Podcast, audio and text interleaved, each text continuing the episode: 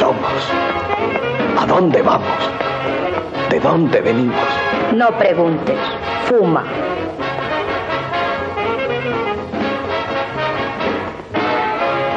Hago el burro buscando plenitud de vida y me llaman gamberro.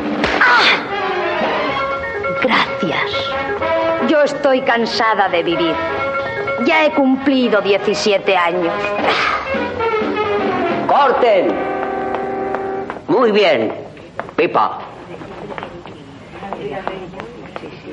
Y ahora haremos un plano de los dos, cabeza abajo. Simbolizará la inversión del complejo burgués con trasfondo existencialista. No entiendo una palabra. Es la nueva ola. Pues vámonos porque yo no sé nadar.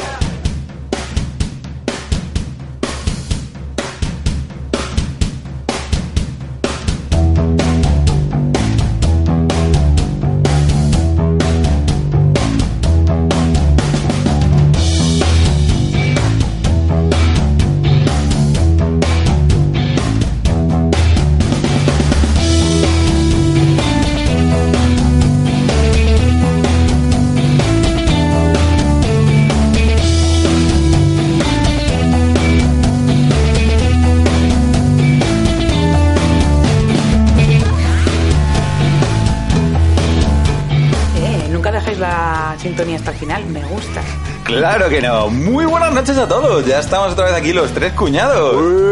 ¡Ey! Con un poco de retrasito. Que estamos grabando muy tarde y tenemos a la audiencia preocupada. Bueno, pero hemos sobrevivido, que es más importante que grabar. hemos estado a punto de morir la semana pasada. Claro, claro, no, no, si estaba la gente diciendo recuperaros, tomar caldito, hijos de puta. Caldito homeopático. Y no sé, y yo les diría, no se dice recuperaros, se dice recuperaos. Laura, Ya está, re- ya está recuperada, como podéis ver. ¿estás sobria o ebria ahora mismo? Reconócelo, Estoy perfectamente sobria. porque todavía no te Me ha subido. Todavía no me ha subido, pero me he tomado un tramadol porque hacía mucho tiempo que no me dolía la espalda, pero hoy me duele un poquito. ¿Podemos decidido- decir que ha sido un uso recreativo? Eh, un poquito, ha sido ahí un poco de... Me encuentro fiestera, Me vamos. encuentro con ganitas de... Te da flow para grabar el podcast, ¿no? Un poquito No, de lo mismo luego opiáceo. cuando empieza a, arra- a arrastrar las palabras y la gente dice, se te nota un montón. ay". Pero tú siempre, tú siempre has querido, Laura, grabar un programa. Sie- Siempre lo has dicho, además. Eh. De- ¿A ti te gustaría grabar un programa en plan, yo quiero drogarme en antena y que se quede registrado mi proceso de, de caer en Sí, el sí, abismo pero, social? pero de verdad que por, por el bien de la investigación, ¿eh? No por... Claro, si llevas- si yo sé que es una cosa altruista. Llevas toda esta temporada de los tres cuñados Me molaría que, en realidad me molaría que cada uno probásemos una distinta y hiciésemos un junta esto a ver qué pasa. Entonces cada uno con una cosa y luego ver un poquillo pues quién está de La- buenas y quién está de malas. Las risas. Podcast. Molaría mucho. a ver a quién le sienta bien. Bueno, vamos a presentar que tenemos invitados y estamos aquí. Bueno, voy a presentarme. Yo soy el señor Cade, que me hace mucha ilusión eh, hablar con vosotros, aunque sea un poquito de retraso. Y a mi derecha está el señor Baldu. Hola, ¿qué tal? ¿No has dicho Ilu Cadenas? Gracias, tío. Gracias. Ya, porque me han hecho mucho la bronca. Los oyentes te lo agradecen. Nos hace mucha ilu que estéis aquí. Los oyentes no sé, pero yo te lo agradezco. Y a su lado está la señorita Laura, ¿qué tal? ¿Qué tal? Pues ya os he contado que con tramadol. Muy Ahí, bien. a tope de drogas, que no falte ni una. Y mirando el WhatsApp, deja el WhatsApp. Perdón, que estoy buscando la escaleta. Ah, mírala, qué formal. Hombre. Imprimirla no, ¿eh? Pero buscarla la busca. La busco. Y hoy hemos- tenemos un invitado que nos hace mucha ilusión que esté aquí. Con todas las letras, ilusión. Claro que sí. Señor Nacho, ¿cómo estás? Muy bien, encantado aquí de pasar de, de oyente a aquí a participante. Es una, una situación muy extraña, pero bien. No, no te arrepentirás. No, no, no. no. Eso espero. Muy bien. Te lo vamos a poner fácil, Nacho. Y es que el tema gordo de hoy van a ser las anécdotas cinematográficas, cositas que han pasado en el mundo del cine, rodajes locos y, bueno, mierdas que nos hemos ido encontrando sin ningún orden ni concierto, pero que nos ha hecho mucha gracia y hemos decidido que estaría guay recopilarlas. Pero antes de eso, me gustaría contar cómo hemos conocido a, a Nacho, Para explicar nuestra vida. nuestra vida, nuestra relación. Yo la primera vez que vi a Nacho me pareció muy serio. Me crucé con él en la guardería. Chan, chan, chan. Nacho ha pasado de ser papá del parque, Papá Ah, del guarde. Antes papá del guarde antes- primero. bueno, papá de- del, de guarde, luego papá del parque y ahora colaborador con los tres cuñados. Es una, su- una ascensión en la escala social. vamos. O sea, de, esta, de estas veces que, que, que nos han descubierto, que nos ha dicho alguien, oye tío, que os escucho. Y yo no sé si me va a dar una hostia o me va a preguntar, oye, que me molaría participar. Pues Nacho, eh, afortunadamente, es el segundo caso. Sita te diría que no hables con la boca llena, Baldu, con perdón, ¿eh? pero es que se nota. Bueno, cuando se acaben las chuches ya no hablaré más con la boca llena. Sí, sí, totalmente. Eh, Papá de parque. el sí, conce- sí, sí. concepto papá de parque, que mola mucho. a la Eh, gente que tenemos ya. Yo, te voy a comentar que, que, claro, también vamos a hablar de primeras impresiones. Yo sobre todo me acuerdo que, que, que Baldu era el, el, el papá que venía a hacer deporte, porque siempre estabas con como con ropa deportiva y mallas con- ¿Lo ves? esperando. ¿Lo ves? Esa es la imagen, tío. Y, y sí, y además, claro, cuando tardaba mucho en a la niña, pues aprovechaba, hacía un poquito de spinning ahí mientras esperabas, y pim pam, pim pam, pim pam. Y yo decía, este chico me, a mí me, me vende la miseria, yo que soy antideporte. Y mi, y mi tripa no te, no te revelaba. no te dio ninguna pista. Que a lo mejor eras de los que llevo, voy en chándal, pero no voy al gimnasio. Claro, era más un junkie style, más que. Tampoco quería mirar mucho, no, o sea, que te, No, es que te importunara, o sea, no. Antes hacía deporte, ahora ya no hago nada. En esa época. Ya es que como el año pasado me casé con Laura, ya ¿para qué? Ya, hombre, una vez que estás ya en el mercado, Has ya- fichado ya. Y estoy fuera totalmente, no me voy a esforzar. Claro, tú ahora eres- tienes un contrato indefinido del amor. Cállate indefinido, que es mi segundo marido y esto puede cambiar todavía. es verdad ¿eh? que ya tienes ya práctica en esta mierda. si, ¿eh? lo, si lo hizo una vez Laura, ¿quién dice que no lo va a volver a hacer otra vez conmigo? Tú no te confíes demasiado. A mí me gusta mucho el concepto ese de que Sí, de repente cambias los ambientes donde conoces a gente. Nacho y yo chupamos mucho parque. Es verdad. Nos hemos hecho colegas y, y bueno, pues como, como el tío controla mogollón de cine y nosotros nada, cuando digo nada, es nada, es que cero de cine. A mí es que me, el cine es lo típico, me gustaría que me gustase, pero, pero no me gusta, no soy mí me capaz. pasa lo mismo con las panderetas. Pues, pues así me puedes entender. Que yo me intento poner una peli clásica, lo que sea, yo que sé, de esto que dice, vamos a ese culto, voy a intentar ver Ciudadano Kane y soy incapaz.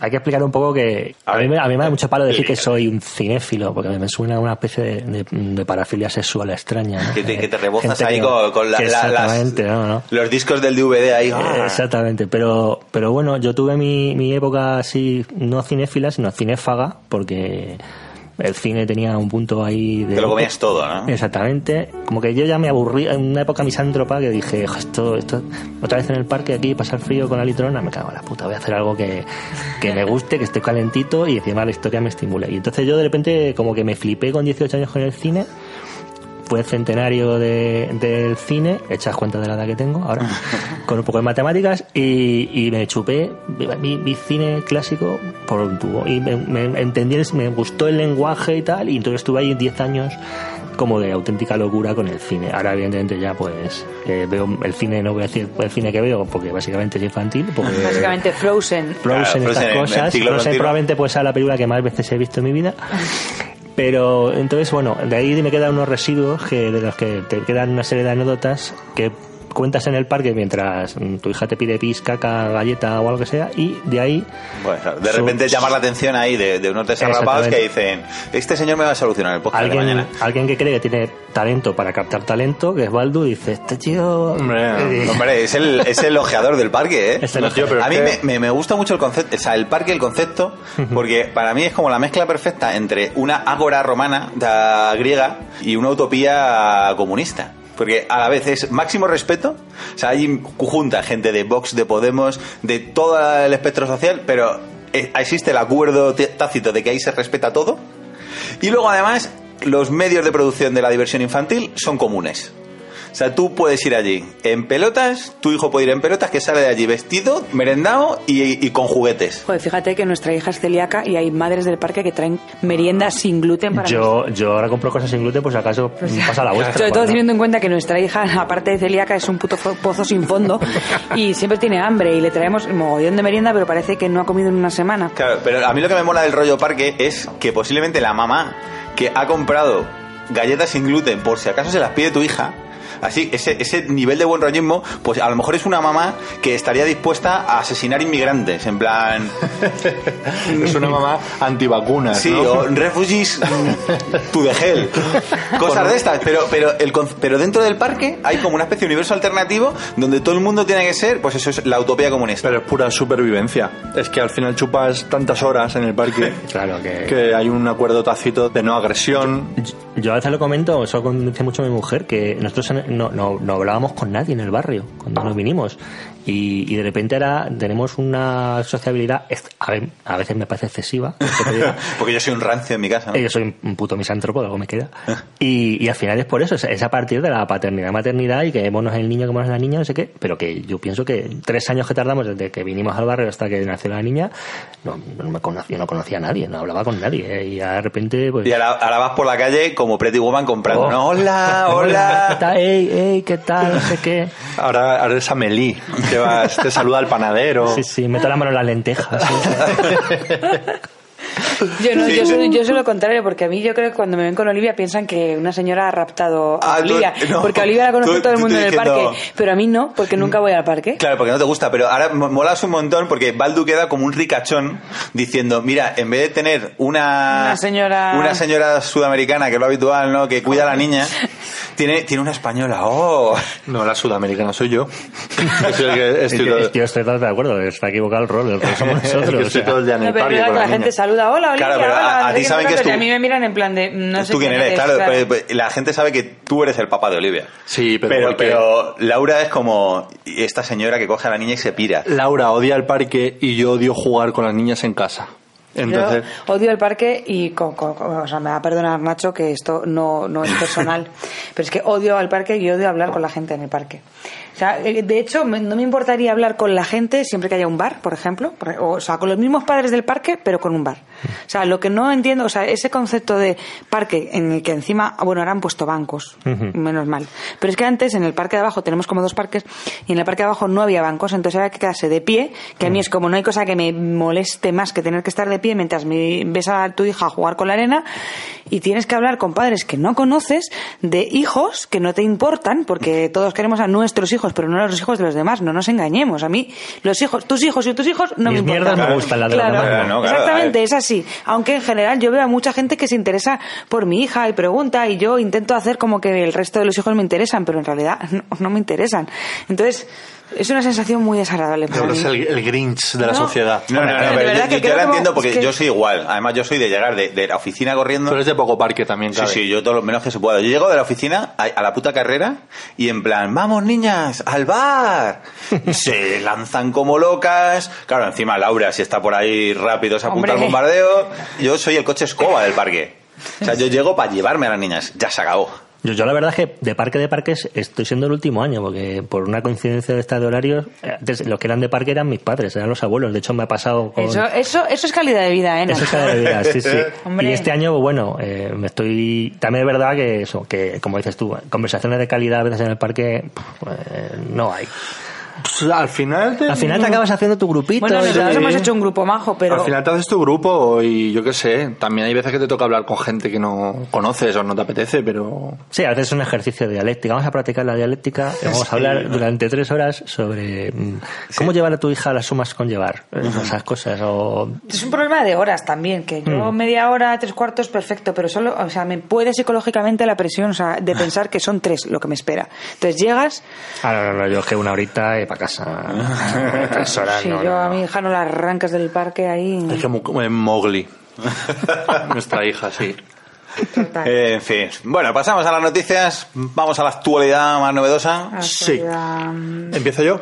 Venga, Venga, dale. Yo no es una noticia. Ayer Me extrañaba a mí. ayer vimos lo de lo del programa este nue- nuevo de la Samantha Villar. Cuenta como actualidad. Bueno, nuevo, que Nuevo. lo empezaron a poner, no lo venía en el tato y ahora lo han vuelto a reponer para ver si alguien lo ve. O sea, que A ver pero, sí, pero- sí, sí. pero ¿he repetido entonces ese No. capítulo?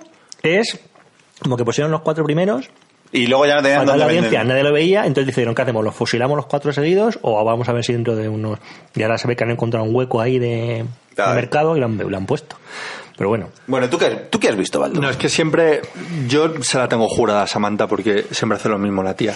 Te mete mogollón de clickbait, ¿no? En su nuevo programa, para el que no lo haya visto, un tema random, pero que al final eso es un cajón desastre y mete los reportajes que le da, sale a, ella. La de- vida, la vida. Que para eso es su programa, por Que otra para eso es parte. su programa. El amor, Se lo folla como el quiere. amor, Ayer de qué era. el deseo. El deseo. El El deseo. el deseo. el deseo que era como... Pero que el deseo que te puede hablar desde la productora del Almodóvar hasta Sí, sí. lo que te sale coño. Exactamente. Son cuatro reportajes random y normalmente el formato es, eh, tiene que enseñar su casa, porque tiene un casoplo en la tía, en Barcelona tiene un pedazo de tiene como una de las historias que es la hostia, que es la del clickbait, de hecho siempre empieza con esa, te deja con la miel en los labios y te casca la- las otras tres que, Que no vale ni para tomar por culo. que no valen para nada. En el caso de ayer, eh, una de las que no valían para nada me hizo bastante gracia porque era de un niño bailarín que, que, bueno, pues sacaban el niño que vivía en un pueblo y le gustaba bailar, entonces decían que ese niño era mariquita, que... Ah, claro, porque el pueblo, el pueblo era típico rollo de pueblo de sí, sí, el que baila, que baila, no, lo que pasa es que el niño es mariquita. Lo sí, el- el- el- lo típico, ¿no? Y al final Samantha, que es muy buena, pues se lo se coja al niño y a la familia y se lo lleva a Madrid al musical de Billy Elliot. Entonces, ese niño entra en ese teatro, ¿no? Están ensayando todo. El niño todo- fascinado, ¿no? Todo el equipo, el niño fascinado, flipando, ¿no? Y, y ponen al niño a bailar. Y el niño. Y el niño no baila, pero ni una mierda. Yo me quedé dormida viéndolo y me despertó en el salón, o sea, en el sofá, en plan, solo para que viese que el niño no bailaba una mierda. Era- había visto el principio en plan de, oh, el niño que quiere ser bailarín y que tal, y de repente me despierta en plan, pero que no baila una mierda, pero... Qué indignado. Porque es que además hay, hay diferencia entre un- una persona que, que baila mal pero sabe lo que está haciendo y este que no había tocado una clase de baile en su puta vida. No, a lo mejor una extraescolar en el cole, pero el caso es que. El, Hombre, no el- iba a ballet, se el- las clases de ballet, pero no... El reportaje se lo saca Samantha de, Del chete. del mismísimo. Porque dice: Yo quiero sacar a un niño mariquita y que quiera ser como Billy, Ali- eh, Billy Elliot, llevarla al teatro y un poco. Claro, porque el concepto Parece era eso, era hacer como el Billy Elliot español y es decir, un niño mariquita, ¿no? El, el concepto de que le tengan que le tengan en su pueblo castigado. A ver, un momento, lo de mariquita no se sabe sabe. En ese momento, de hecho, es da igual. No a ver, cariño, ese niño es mariquita, ¿vale? La- al pan pan y al vino vino. Pues yo Lo- pienso, yo no lo tengo Con todo, a ver, con todo el cariño y, y Con sin- todo el cariño. Otra cosa es que sea bailarín. A, Pero lo bueno, mejor, a lo mejor es fluid gender. A lo mejor. Eso digo yo, que estáis ahí. Ahí estamos, estamos marcando demasiado a la gente. Ya se definirá, pero a mí lo que me hizo gracia de la historia es que a, a Samantha se le ha puesto ahí en el pitorro que el niño, su pasión es ser como Billy Elliot y entonces Claro, es que niño. se tenía que hacer, eh, la Samantha quería hacerse un agente de bar y es rollo de yo quiero buscar un niño ahí con sexo fluido que Fluid gender, hablando de niños, qué asquerosos somos. que, Fluid yo, y yo gender, le tengo- fluid gender, como el del tío este que fue a First Date que era fluid gender, que un día era, un día estoy pues como una mujer oriental y otros días me levanto más como, como varón. Uy, todos los días, A mí, a mí para eso el mejor ejemplo es en la serie de Mira lo que has hecho de Berto Romero, cuando están los padres en la guardería diciendo, ¿y vuestro hijo? Eh, ¿Por qué es hijo? Dice, bueno, por ahora no queremos... ¿cómo No es? queremos definirlo. No queremos definirlo. eh, No parece, parece por ahora, eh, parece que tiene tendencia. por, por ahora parece, parece que tiene, Tiene pene. un- tiene un año, o sea... Voy a tratarle como hombre y luego ya veremos. Bueno, pues esa, la historia del niño bailarín eh, fake era una de las historias pobres del programa de Samantha. Pero Que ya está bien, ¿eh? que te la has sacado del coño. De voy a buscar a un niño que, que le den caña en su pueblo por ser un poco amanerado y me voy a inventar la milonga de que es un gay reprimido que quiere expresarse a través del baile. Y por mi coño bonito. Exactamente. Pero bueno, esa historia era secundaria. La que de verdad nos moló fue la tía que tenía una especie de, no sé si se puede decir, parafilia sexual, Sí, el ob- objectum sexual o algo así, ¿no? Object sexualísimo, algo así. pero es parafilia o, o- o disonancia Eh, cognitiva. Tenéis o- el teléfono de la doctora Ochoa y estamos ahora, a ver, no, no tengo Bueno, una, Eh, una- explícalo, ¿qué, qué, qué, qué le pasaba a es esta una señorita? tía que se enamora de objetos. Entonces, entonces no es parafilia, porque parafilia tiene que ver con la excitación sexual. Es Es objetofilia. que, es que a mí, yo creo que lo he visto en parte, habla de que tiene relaciones románticas. con Claro, es que es como, pues si no, pues entonces no es... Mucha gente tiene relaciones Porque- románticas con su consolador y pero eso, Es que luego he leído, ahora os contaré, es- en el caso de la de ayer decía que, que era incapaz de más, porque le preguntaba a Samantha, bueno, una de las cosas que más flipan, la tía resulta que ha tenido varios novios, todos objetos. Ahora está... ¿Todos objetos? ¿Cómo? Todos. Sí, sí, sí, sí. Sí, sí. Ha tenido siete parejas. Esta era Siete la octava. parejas. Siete parejas. La octava pareja. Actualmente ¿Y su pareja era como era mon- Calipso. el patín, el patín, el monopatín calipso. Pero, ¿y cómo puedes tener siete parejas así? ¿O está? ¿Ocho? ¿Y, Pues- pero ¿quién, ¿En serio? quién- quién lo deja? ¿En serio? ¿Quién lo ¿Qué? deja? Ahí- ahí, esa, esa Te- fue la te- primera pregunta. te- que te deja la visita de noche? ¿Qué pasa con las otras siete? ¿Quién lo ha dejado? Pero, pero lo que más mola es esa, esa Samantha que es un poco ahí con su punto cabrón que en voz en off está diciendo me apasiona ver cómo esta tipa, como se llame, trata de bien a, a su pareja. Calipso, un monopatín. O sea, le mete ahí una... Sí, el- un porque, tonito. sí, porque la, la, la Samantha en principio hace el concepto de todo bien. O sea, Sí, sí, Ella ella. le da sí, una sí, sí, naturalidad no, que flipa. todo bien, pero Le están contando las mierdas más locas que te puedes echar a la cara y ella todo el rato hace el papel como de, ajá. súper normal. Como todo, todo, todo Que, súper que normal. Capitivo puede pensar, bueno, es que está estando un poquito de coba porque tienen que hacer relleno y que hable. Si lo primero que te dice alguien, estoy como patín, lo te escojona en su cara, se acaba el documental. Entonces dices, bueno, un poco de coba, pero es que luego encima te, te, quiere- te Sí, quiere sí, hacer creer no. que es que, es que, es, que hay que pensar, Claro, hay no. que pensar es que sobre me, me gusta, meter- Sí, me gusta que- meterme que- petardos de duro en que el que culo. Ajá, muy normal. que hay que pensar, o sea, que hay que pensar. O sea, que, no sé, con lo que gana par de parte de tu sueldo, págale un terapeuta a esta persona. Porque es No, que, no, pero a ver, que está bien, que cada una. Esto en psicología es siempre que los problemas son si no son adaptativos. Si la chica sabe funcionar en, su, en sociedad, enamorándose románticamente de su monopatín calipso, tira para adelante. Estuvo, tuvo- estuvo casada eh, con la Torre Eiffel. Sí, de hecho ella se llama Erika Eiffel, porque estuvo casada con la Torre Eiffel. Oye, os reís, pero el primer caso de esto se dio, uno de los, no, no era el primero, pero uno de los más famosos en el 79 con ella Rita Berliner, que se casó con el muro de Berlín. Ah, hostia, qué disgustazo luego en el Ah, ella, 89, apellido ¿no? Berliner, y luego disgustazo. Luego disgustazo, me la han matado, hijos de puta. La- Mi marido viuda. del muro, que en paz descanse, eh, sí. Sí, pues Samantha le empieza a preguntar, claro, todo es un what the fuck, pero cons- constante, ¿no? Y le empieza a preguntar a Samantha ahí con una naturalidad pasmosa, como si está hablando en el parque con... Y dice, bueno, ¿y, y cómo se rompen las relaciones? Porque Claro, es que- dejas de... Dice, no, a veces me dejan ellos a mí.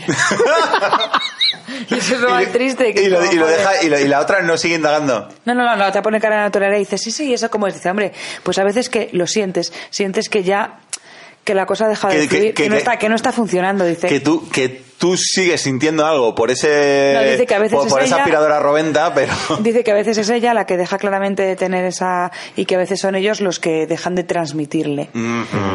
Entonces, eh, Ajá, esto, esto- ajá, esto lo decía, mien- esto, esto lo dice mientras acaricia una encimera que tiene Samantha en su casa y aprovecha para decirle que esta encimera le está molando. Porque es verdad. Empieza, no me esperaba yo que esta encimera mm, y está ahí acariciando en plan de... No, se, se está poniendo palot. claro, pero es que, que, que ves es un problema, porque ¿cómo le invitas a tu casa? Claro. Que a la que te descuidas. Se te, se te folla algo, se te folla el Google Home, macho. No, esta dice, esta dice que es incapaz de, porque ya le entran en materia y le pregunta a Samantha, dice, pero bueno, ¿cómo mantienes sexo? Y dice, no, yo tengo una relación romántica, como apuntabas tú. Y, le- y dice, bueno, pero te masturbas pensando, dice, no, soy incapaz de masturbarme, no puedo, nunca me, nunca me he Sí, masturbado. sí. Pero es que yo estoy empezando a pensar que eso puede ser como lo que dice Nacho, el viejo truco. Que a lo mejor te, te viene un día a casa el, el HomePod este, con, con lo caro que es y lo bonito que suena. Y cuando se quiere dar cuenta, no, que me ha dicho el HomePod que, so- que ahora somos novios y que se viene a vivir conmigo. No, no, no. O sea, doblo, doblo la apuesta, mejoro. Eh, esta chica conoce a un japonés, me parece que es. Así empezó lo suyo con los objetos. No, no, pero no empezó así. Esto, Sí, esto era en medio. no. Bueno, déjala que acabe y luego, y- y luego ya la, la corrige si quieres. Conoce a un, creo Si que tú es un japonés. si tú estabas frita. Que no, que esto lo, vi- que esto lo vi todavía. Conoce a un japonés que eh, tiene sentimientos por ella y que está bastante enamorada de ella. Y ella, porque ella dice, y yo quería ser como las personas normales. Por- porque, ¿cómo empieza todo? Empieza enamorándose de un puente, que no estaba frita.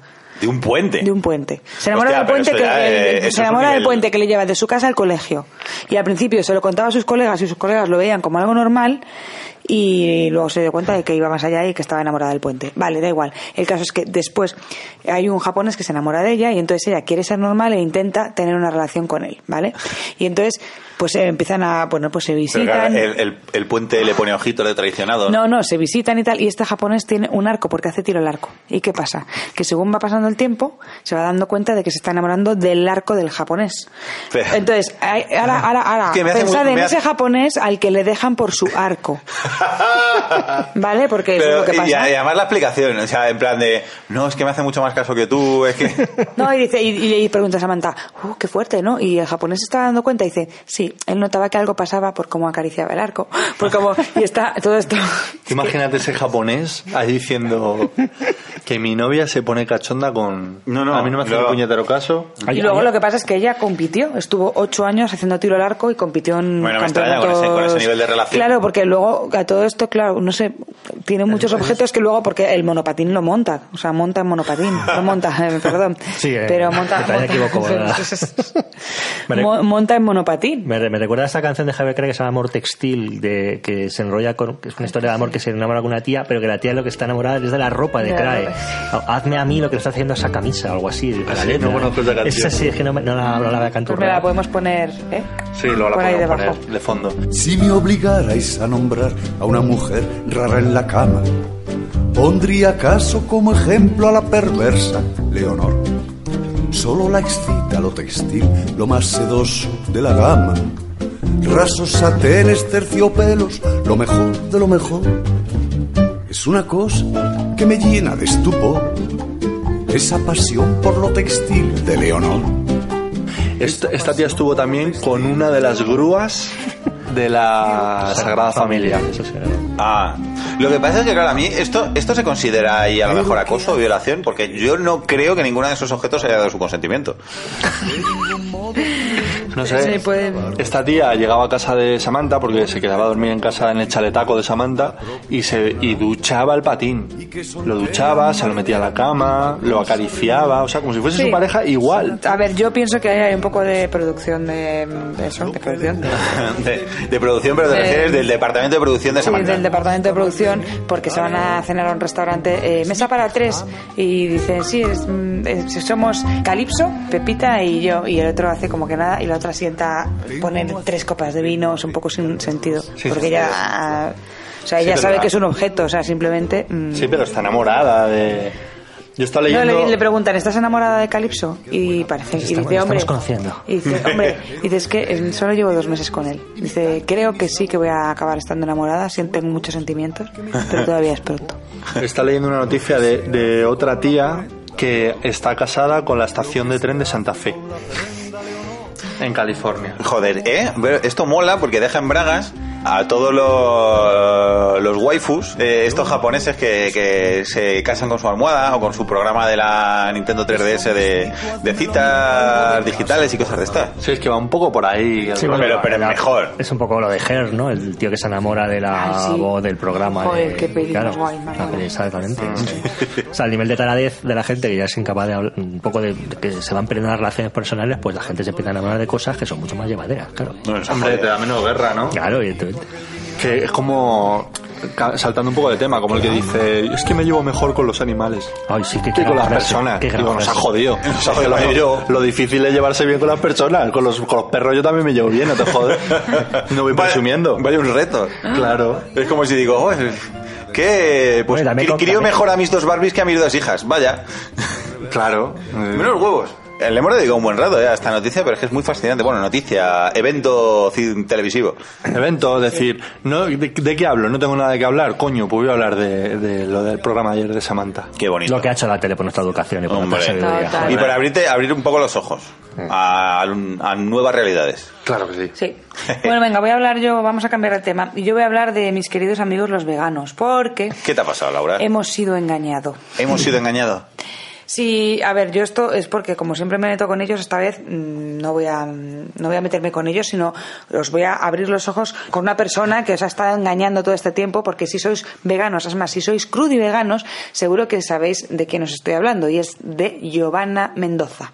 ¿Quién es esa ¿Quién es? Giovanna Mendoza? Pues es una youtuber, super, una influencer súper conocida. Tiene 2 millones de seguidores en YouTube y 1,3 millones de seguidores en Instagram, que es un huevo. Sea, eso es Sí, mucho. sí, eso, eso no nos sigue a nosotros. No, Ni- nunca pasará. Ni, ni la mitad. Esta chica es una, bueno, pues es una gurú un poco de, de- del crudiveganismo, porque ya, ya no es el veganismo, es el crudiveganismo, que es que, hay un más ojo allá. ahí. Como decían en Los Simpsons, soy vegano nivel 6, no como nada que dé sombra.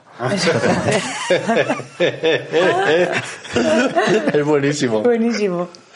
Pues sí, está así. O sea, en su Instagram básicamente imágenes de verduras, en hierbas, en frutas, consejos de belleza, movidas detox, todo como súper crudo y vegano. Y muy Claro, guay, pero ¿no? ¿cómo te vas a desintoxicar? O sea, quiere decir, con, si ¿De no qué- comes nada de qué- tóxico. de, de- de qué te desintoxicas? Ya ha llegado un punto. Sí, sí, bueno, una legión de seguidores, eh, bueno, ella, ella petándolo y teniendo Todos ahí, unos "Giovanna, ingresos Giovanna, Giovanna". su- o sea, mega rica, ¿vale? Es una eh, súper buena imagen, un cuerpazo, un no sé qué y todo gracias a las Su crudiveganismo. Eso es, los beneficios del crudiveganismo.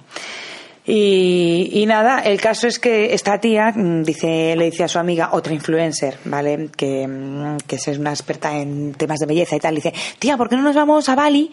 Las dos nos hacemos un super viaje y contamos nuestras experiencias. Pues como, como hacen los de, si sois padres sabréis, como hacen Miquel Tube cuando llama a los juguetes de Arancha y se juntan Miquel Tube Ah, y los un juguetes de Arancha y hacen un crossover, De ¿no? youtubers. Ahí de youtubers, pues hace Sí, lo sí, mismo, sí, ¿no? el, el, el, el crossover Yo- más ambicioso. Yo he puesto cara de persona del siglo XX, o sea, acabo de perder, pero bueno, seguimos. Bueno, pues lo hacen y entonces se van a Bali y, ay, tía, qué guay, de verdad me encanta. Y entonces- Sinergia, sinergia. Entonces Vamos a están- regalar gafas. Están haciendo vídeos y, con perdón, pero es que la tonta de la experta en temas de belleza, pues empieza a hacer un directo o hace un vídeo que cuelga en YouTube en el que están comiendo. Y en ese momento pasa de largo sobre la cámara y se ve como la emperatriz del club de veganismo, La gurú la gurú, se está zampando un filete de pescado, no es de carne, pero está zampando un filete de pescado No, tan ricamente. De- de ser vivo. Y es más, ella se da cuenta de que la están grabando y en ese momento intenta de manera Muy cutre. pero muy cutre tapar ese filete de pescado encima de su plato, con lo cual queda mucho peor y todo el mundo se fija más en lo que ha intentado tapar. Y entonces, es- o sea, la escena es como muy de coña y la otra lo sube. ¿Qué pasa?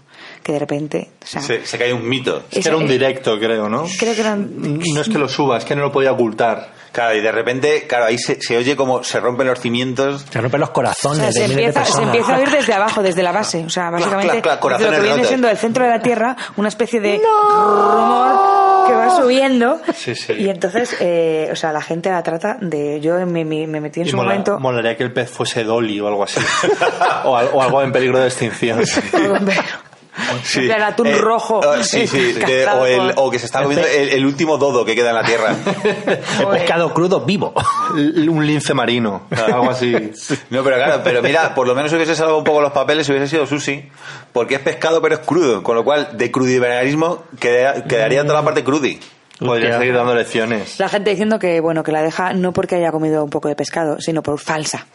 La gente Pero a mí- sois horrible, quiero que me devuelvan el dinero de los libros que he comprado, de, de tus Claro, libros. pero a mí me, me- eres mala persona. Me fascina soberanamente la explicación que da ella para justificarse. Claro, bueno. Que es, eh, ¿lo ibas a contar tú? Sí, sí, pero da igual, dale, dale, dale. Ella luego se hace otro vídeo porque claro, que tiene que hacer, tiene que poner cara pocher, muy pocher en su siguiente vídeo en plan de estoy muy afectada y os voy a explicar por qué he hecho esto. Claro, pero es que la explicación es, es que claro, con la dieta vegana estoy muy baja de proteínas y me faltan nutrientes esenciales y entonces tenía que comer pescado y es como, pero hija de puta. Y todos los libros Sí. que ha vendido diciendo que esto era la bomba. Claro, diciendo, pero si tú te has dedicado toda tu vida a decir que eso era innecesario y que la dieta vegana que tú estabas vendiendo era eh, completamente eh, solventaba cualquier tipo de deficiencia. Ella lo que hace es matar por apabullamiento. Básicamente dice, os voy a contar por qué me he tenido que tomar un filete de pescado. Dice, porque tenía, o sea, no tengo regla, tengo anemia, un desajuste hormonal, tengo problemas de tiroides, tengo hongos vaginales y el síndrome SIBO, que es una dolencia causada por... Pero ella estaba tan buena porque le, estaba haciendo el efecto señor Barnes y todas sus enfermedades se contrarrestaban entre ellas, ¿o qué? O sea, no sé, la, la gente, pero es que la gente estaba diciendo, ¿y y todo esto quieres que me lo, o sea, querías que me llegase a mí? O sea, o sea, me estabas mandando todas tus mierdas y estabas callándotelo y, y mientras tanto comiendo pescado para dejar de tener todas esas enfermedades y que las tengan los 1,3 millones de seguidores de Instagram. No sé, a mí, como, como podéis ver, eh, esto, el veganismo no trae nada bueno. Yo, Pero me, me fascina y me encanta, ¿eh? yo por eso mi única gurú de Instagram es la reina del brillo, Di que no es vegana. No, no, no, no. Todo- Y, da muy buenos, muy buenos consejos sobre autocontrol, que básica- básicamente consistentes en no tenerlo. ¿Tú no, no conoces a la reina del brillo? Eh, es esto de que habéis contado que... Ah, no, hemos pasado de No. puntillas. Eh, Que ligerito, ¿no? Es muy tras. Yo por eso no sé si hacer hincapié. No, y además, Sí, ya lo estás haciendo, Y además le- a, la, no. a la reina del brillo le pasa una cosa y es como muchas de las eh, estrellas emergentes de, de Twitter y de Instagram. Claro, nosotros grabamos cada dos semanas, en el mejor de los casos, y eso significa que de un programa a otro ya ha surgido, se ha hecho mainstream y se ha quemado y no nos ha dado tiempo a grabar de un programa. Si no, es que esta tía cada día le pasan muchas cosas. Es ina- inabarcable. Algún día nos centraremos en Pero este no. fenómeno. Sí, pero a, a lo mejor ya a nivel biografía póstuma. y, que- Vidas ejemplares con... y puede ser perfectamente la semana que viene, porque al ritmo de vida que lleva. No creo que sobreviva, ¿no? No, Mucho- no, no. Va a una botella de ginebra al día, ¿no? Más o menos. Más. Sí, pero vamos, que la había dejado. pero claro, es que la gente O sea, también. sa- alguien que está mostrando su, su muerte en directo. básicamente. Es una tía, lo voy a, lo voy a Su- resumir. Ya, vamos a resumirlo. Sí, es que me habéis picado, me habéis picado. Ah, no, es, es una tía jovencita de Vallecas que tiene 22 años, una cosa así, que está en muy tras, muy tras, muy tras. Está en arresto domiciliario. Por y hacer la, estafas con Wallapop. y la tía básicamente está haciéndose un directo de Instagram 24 hours. O sea, la tía se va al baño y se hace un directo, o al baño o en la calle. Eh, está follando con su novio, directo de Instagram. Está pedo con un coma etílico, directo de Instagram. Y es una vida muy tras, muy tras. O sea, Sí, porque además todo parece que está diseñado por un guionista loco. Porque el novio tiene un problema de desarrollo y entonces parece que tiene 12 años. El novio parece su hijo. Eh, los padres del novio son hermanos. Se supo en un directo porque se le escapó a no sé quién. Bueno, bueno, toda una cosa como súper loca. Ella dice que se llama Laura, pero en realidad se llama Ana Belén, porque un día va la policía a su casa y ella, como está haciendo todo el rato el directo, y, y la llaman Ana Belén. Claro, y. Y entonces es como plot twist ahí Todo de el mundo, hostia, ¿por, no qué se llama. dices, ¿Por qué dices, todos los seguidores, ¿por qué dices que te llamas Laura si la policía te llama la Belén y la otra? Porque me llamo como me sale el coño. Sí, y sí, todo sí. el mundo, la princesa, ole reina. Es horrible, o sea, es. Además Sí. están subiendo a los altares, tengo que decir. Sí, algo, yo- o sea, sí, ahora se es están viendo muy arriba. Pero porque es mejor que la tele, en serio, mucho mejor que Gran Hermano. Y además es muy, Claro, inter- es- es muy es un- interactivo porque es un cuando, gran hermano cuando la gente, se, extremo. claro, la gente- sí, cuando sí, la gente sí. se aburre es que claro, es que es muy extremo todo Claro. porque y muy interactivo, que es lo, lo que a la gente le engancha. Y es que cuando, cuando tú de repente entras y no estás haciendo nada interesante o ves que la cosa aburre, Bueno, la gente siempre está haciendo cosas interesantes. Sí, pero bueno, pero más o menos si tú de repente ves que baja un poco el nivel, la gente lo que hace es que se junta y le mandan una botella de ginebra por globo o por lo típico o por Just Eat y Ella dice, como no quiere dar su dirección, pide que se lo lleven al metro de Alto del Arenal, en Vallecas, y su novio Glover, su novio que es una especie de... eso el eh, pues que parece que tiene 12 años. que parece que tiene 12 años, manda al novio a por las botellas, porque es alcohólica la pobrecita. Claro. ¿Os acordáis aquellos de los vídeos de la hipoteca a plazo fijo a plazo Sí, variable? sí, sí. Entonces es que van por ese camino. O sea, Sí, es sí, que- pero la, la diferencia es que esos, eh, al final lo, lo acababan como, lo ofrecían ellos y tuvo su momento, pero se fue. Pero esto es como que las masas directamente están dirigiéndoles la vida y ellos se han visto, no sé, metidos en una vorágine es que tiene. Estaba, estaba vendiendo sus cuentas. O sea, tiene que estar todo el rato abriendo cuentas y cerrando cuentas porque tiene mogollón de trolls también, tiene mogollón de. Y entonces vende las cuentas, pues no sé, a 50 pavos o lo que sea, y tiene 30.000. Tarda a lo mejor un día en tener 30.000 seguidores. Se abre una cuenta nueva, dice que esta cuenta la vendo, me voy a abrir esta otra. Y en 5 minutos tiene 30.000 seguidores en su cuenta nueva. Y así, o sea, es... No sé, es, una, locu- es una locura. A ver, por- y además, claro, nosotros tenemos una relación ahí un poco ambivalente, porque por un lado es como nos fascina, pero por otro lado es como estamos en el fondo alimentando el monstruo de la autodestrucción. Exactamente. A es una no persona- comentamos, somos simplemente voyeurs. Sí, pero, bueno, pero en el fondo somos una pieza más de- del engranaje de la autodestrucción de esta chica. A ver, si nadie le hiciese ni puto caso, Exactamente. eh, sí. a ver, seguiría estando igual de loca, pero por lo menos no intentaría hacer un espectáculo de eso. Entonces, por un lado disfrutamos del espectáculo, pero por otro lado decir, madre mía, no, no, no deberíamos. En fin. Bueno, Vamos a hablar de gente que dan mucho espectáculo y que también pues, genera mucha destrucción. Y es que me he enterado un dato de, de Donald Trump que me ha fascinado muchísimo y se ha escrito un libro sobre él. Y es que por lo visto Donald Trump es súper fan de hacer trampas en el golf. Pero trampas muy locas. O sea, trampas loquísimas. Rollo de, bueno, aparte de eh, ir presumiendo de tener un handicap de 2,8, es que más o menos es la valoración de un jugador de golf. Cuanto más bajo es el handicap, mejor jugador de golf eres, ¿vale? Vale, él declara que tiene un handicap de 2.8.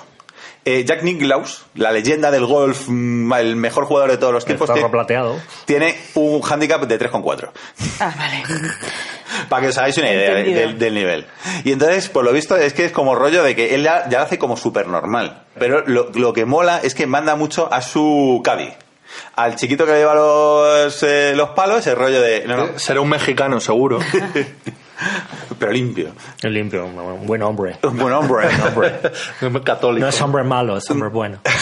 y, le- y el rollo de a lo mejor, pues eso, ¡pum! mandan una bola a, a cascarla.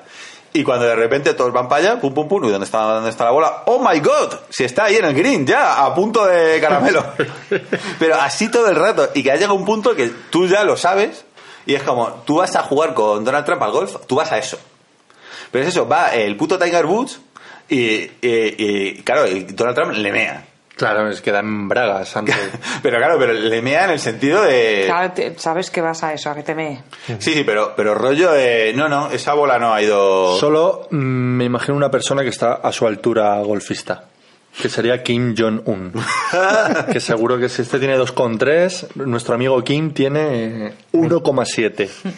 Y la reina de corazones en Alicia en el País de las Maravillas de Disney, que jugando al cricket, juegan al cricket, al cricket con, una- con unos ratoncitos que se hacen bola y tienen que estar ahí intentando colarse en... No cagarla, ¿no? cagarla.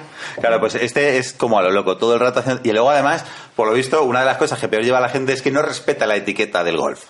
Hay como ciertas normas no escritas, como por ejemplo, después de acabar un partido, todo el mundo se quita la gorra y se da la mano. Pues Donald Trump no se quita la gorra nunca. Lleva gorro de cowboy. Claro, ya parece ser que, que es porque no quiere que le vean despeinado. Claro, yo, de- después de estar todo el día sudando con el palito dando hostias, de repente pues te quita la, la gorrita y su cotufa famosa Hombre, eso es una obra de ingeniería capilar. estaría un poco... y entonces no da. Y, y eso, de- o sea, te ha podido mear, te ha podido hacer trampas, se ha podido reír en tu puta cara, pero lo que más le jode a la gente es que después del partido no se quita el sombrero para de la mano. ¿Y quién se presta a jugar con él si saben que, que hace trampas? Coño, pues todo el mundo que quiera conseguir favores de Ay, ay, el ay, hombre más poderoso del mundo. Como las cacerías de Franco, que estaban ahí los ministros, lo que sale la escopeta. en la Claro, a mí es que me gusta- Oiga, yo soy conillero, el de los, el de los porteros automáticos. y tal, que, que va el tío ahí para conseguir que, que en todos los bloques de España pongan porteros automáticos. Y entonces le dicen, vete a la cacería con los ministros de Franco y va. Y, va. Claro. y está todo el tipo Tornil hablando, que soy Cunillero, el, el director de cine, el que tiene problemas con la censura. Sí. No, no, no, soy el de los porteros automáticos. Ah, vale. Claro, pues esto es lo mismo. La, la versión española es atarle las patas a los jabalíes en la cacería de Franco para que, uy, ¿qué puntería tiene generalísimo? Pues esto es igual, pero con el golf de tramo. O sea que, que sí, aprende de los mejores. Qué, qué esperpento lo de Trump, ¿verdad? Nos está Tío, pero dando que sí- grandes momentos. Sí, sí, pero que sea tan normal y sea como, bueno, pues esto es lo que hace un presidente de los Estados Unidos. Sí, no, que se ha aceptado, ¿no? Hemos acabado aceptándolo y comentándolo como pequeñas anécdotas hilarantes en nuestra vida, que es tener un presidente de Estados Unidos así.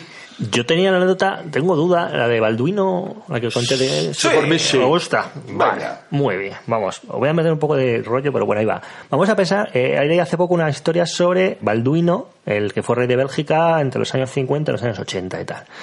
Balduino de Bélgica estaba casado con, con una española. Hay que ser muy exquisito en estos datos porque ahora hemos sido informados de que nos está escuchando una... Jaime Peñafiel. una, una oyente profesora de historia. Tenemos por lo menos una oyente con estudios superiores. Por lo menos uno. Una en este caso. Vale, vale, vale, tendré en cuenta. Eh, Balduino de Bélgica, pues eh, se casó, me parece que fue con los años 60, con una noble española que era Fabiola de Mora y Aragón, ¿no? Sí. Eh, eje- ejemplo de la mujer católica con discreción y tal y cual, y estas cosas del nodo, que pronto o sea, va a ser la manera de contar las noticias en España, si ganan las elecciones de algún partido, serán así los- las noticias. Uy, no sé qué. Bueno, pues la cosa es que Fabiola de Mora y Aragón era como el ejemplo de la, de la mujer católica, discreta, respetuosa de las moral, la moral, y Balduino, pues, eh, hombre católico también, pues era, pues eso, eh, se enamoró de esta mujer discreta y tal. Me, me huelo que tanto dice discreto va a ser de... ah, Veo, veo- estoy Hay viendo que- el girito que- a lo lejos. Hay que pensar que, que Fabiola de Aragón, claro, era en aquella época, pues era como una española que había triunfado en el extranjero. O sea, ahora tenemos, yo qué sé. Era, era el- nuestra española más internacional. Era el Antonio Banderas de la época, ¿no? Claro, claro, ahora tenemos Pau Gasol, eh, Rosalía. El niño, el niño polla, o sea, tenemos españoles que están triunfando fuera. Entonces, pero en aquella época era como eh, el ejemplo de español que triunfaba fuera. Bueno, total. No- Dios no les bendijo con, con el tema de tener hijos. Las malas lenguas decían que como, como nos follaban, pues que, Que como eran tan era castos, complicado. no. Y al final, pues, eh, Balduino murió en los años 90 en España y tal. Y bueno, quedaron como ese ejemplo de los reyes supercatólicos. Eh, en Bélgica hace como un mes se publican las memorias de un tío que fue ministro, un tal Acker, que fue ministro en Bélgica después de la Segunda Guerra Mundial. Y todo el mundo pensaba que en las memorias aquí hay súper temas de espías, la guerra. Mola porque todo esto, o sea, audiencia lo está, lo está diciendo de cabeza. Que no, no sería capaz yo de pronunciar uno de los solo de los nombres que ha dicho y él lo está solo de memoria. Em, bueno, mm, vamos a dejarlo. Es una habilidad que tengo absurda, no te puede tener una habilidad útil para la vida, pero tengo esta. Tira para. Y bueno, el tal Acker este, todo el mundo pensando que iba a haber unas cosas apasionantes en las, novel en las memorias, pero a nivel política. en la política. Empiezan- Empiezan a leer las, las cartas del colega y empiezan a... mm, Este Acker empieza a estar, estoy muy preocupado con lo de Balduino y la reina madre. Resulta que el padre de Balduino eh, se casó en segundas nupcias con una no- noble, Lilian Biles, y que, que le sacaba a Balduino como unos 16 años y tal. Entonces resulta que Balduino empezó Una- a tener... Una MILF. Una MILF, exactamente. Y entonces Balduino estaba enrollado con su madrastra. Entonces las cartas son como, por favor, que, que la prensa no se entere de su viaje a los Alpes, juntos. Que la, por favor, hay que intentar ocultar que han dormido juntos en el mismo hotel en la Costa Ese- Azul. ese- Pues, pues no lo dejes por escrito, gilipollas. Lo, lo peta mucho en Pornhub, lo de, Sí, lo sí, de sí. las stepmother, ¿eh? Exacto, en madre, exactamente. Este.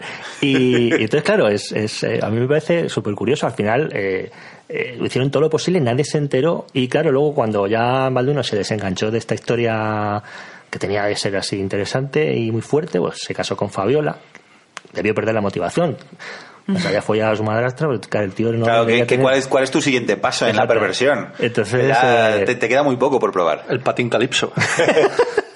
Y claro, entonces a mí me hace mucha gracia porque cuando lees cosas de lo que opinaban nuestros pe- periodistas de la realeza, eh, tenía una relación, mm, Fabiola tenía una relación muy fría con su, con su con la madrastra de su madre. Hombre, Nos ha jodido mal. hombre, por si acaso, porque si sabía algo de lo que había pasado, Era su, su Camila Parker Bowles. exactamente, se había olvidado, pero eh, una situación ahí bastante extraña. Ah, ¿Qué, ¿no? qué dato histórico más, más chuli. Sí, sí, mola, mola mucho. Claro, y luego mola eso. Yo ya estaba viendo el girito, digo, uy, mu- mucho destacas su... Crazy. Pero que te, la graciosa es que te están contando ahí durante años esta, con- esta movida de que eran unos hombres mm, morales y católicos absolutos y luego resulta que tío se fue a su madrastra. Claro, no, y me, me encanta lo de la memoria del otro ministro, eh, que, que todo el mundo con la expectativa de decir, no, aquí vamos a enterarnos de secretos de Estado, aquí asesinatos, eh, corrupciones, y lo que más le preocupaba es como, todo eso farfolla, eso, El cuore. el cuore, claro, y es como, me da igual, yo lo que quiero que quede aquí para la posteridad, yo lo que reflejo en mis cartas, lo que me quita el sueño por las noches,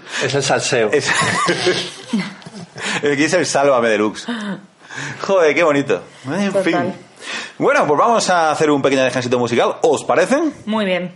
Pues hoy he elegido temita musical yo y no le ha disgustado a Baldu. ¿Qué ha pasado. Baldu? A ver, no, no, es que no lo conozco. Me lo has dicho, me, he hecho- me quiero hacer el chulo. Ah, Ah. que pensaba que lo conocías. ¿Qué va? He hecho para hacerme guay. Ah, pues os voy a El, dejar... de- el del anterior podcast no me mola nada. Claro, te gusta mucho el guitarreo. Bueno, había, A ver, a había ver, el pandereo y aquí te estamos aguantando. A ver, este- uy, no da dato de pandereta. Eh, Bueno, Eh, a la vuelta de eh, publicidad. A la vuelta. A la vuelta de publicidad os dejamos con Hash, mucho guitarreo. De Kula Seike.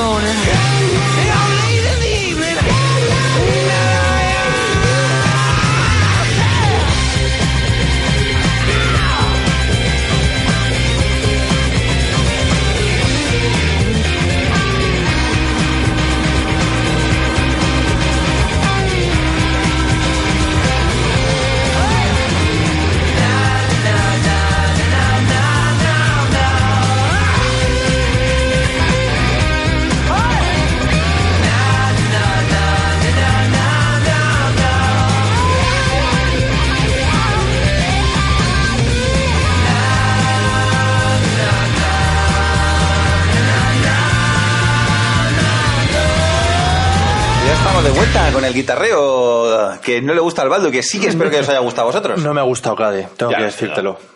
Ya lo sé yo que no te gusta a ti. A mí Eh, el guitarreo no. parte, de, parte de mi motivación para ponerlo eh, viene de ahí. Luego para el final tengo un temazo. bueno, bueno. Ya me extrañaba a mí. Que tocan unas señoras mayores de la zona de Soria. Una señora de Peñaparda. con todo el flow. Que vais a quedar locos. Que os vais a quedar locker. Muy bien, pues vamos a dedicarnos ya al, al tema gordo de hoy, que, que son las anecdotillas un poco crunchies cinematográficas, que es un tema que ha estado bastante tocado últimamente, en, por lo menos en los podcasts que seguimos. ¿Ha dado la Pues, puta casualidad? Sí. Todos los podcasts, o casi todos los podcasts que oigo yo, los que me gustan, Campamento Krypton, Vuelo 180. Tiempo, los- bueno, tiempo de cultos que se habla mm, en Sí. gran medida de eso, con lo cual... el- en el último de los aristócratas, que nos encanta también, bueno, justo han ido todos de cine. Ya así de como, "Buah, pues Pues venga". ala, toma por culo. Pues ya lo teníamos previ- ya teníamos al invitado, pues ya a la piscina. Sí, sí, además es que el otro día eh, era lo, lo de que sacaste, bueno, lo que vimos, mandaste por el grupo de, de Coppola, los 80, años- 80 años de Coppola. Es que, claro, me acuerdo que el otro día en no sé qué canal de esto de Movistar en TCM era el día Coppola. Entonces era todo el día Apocalipsis Now non En stop. bucle.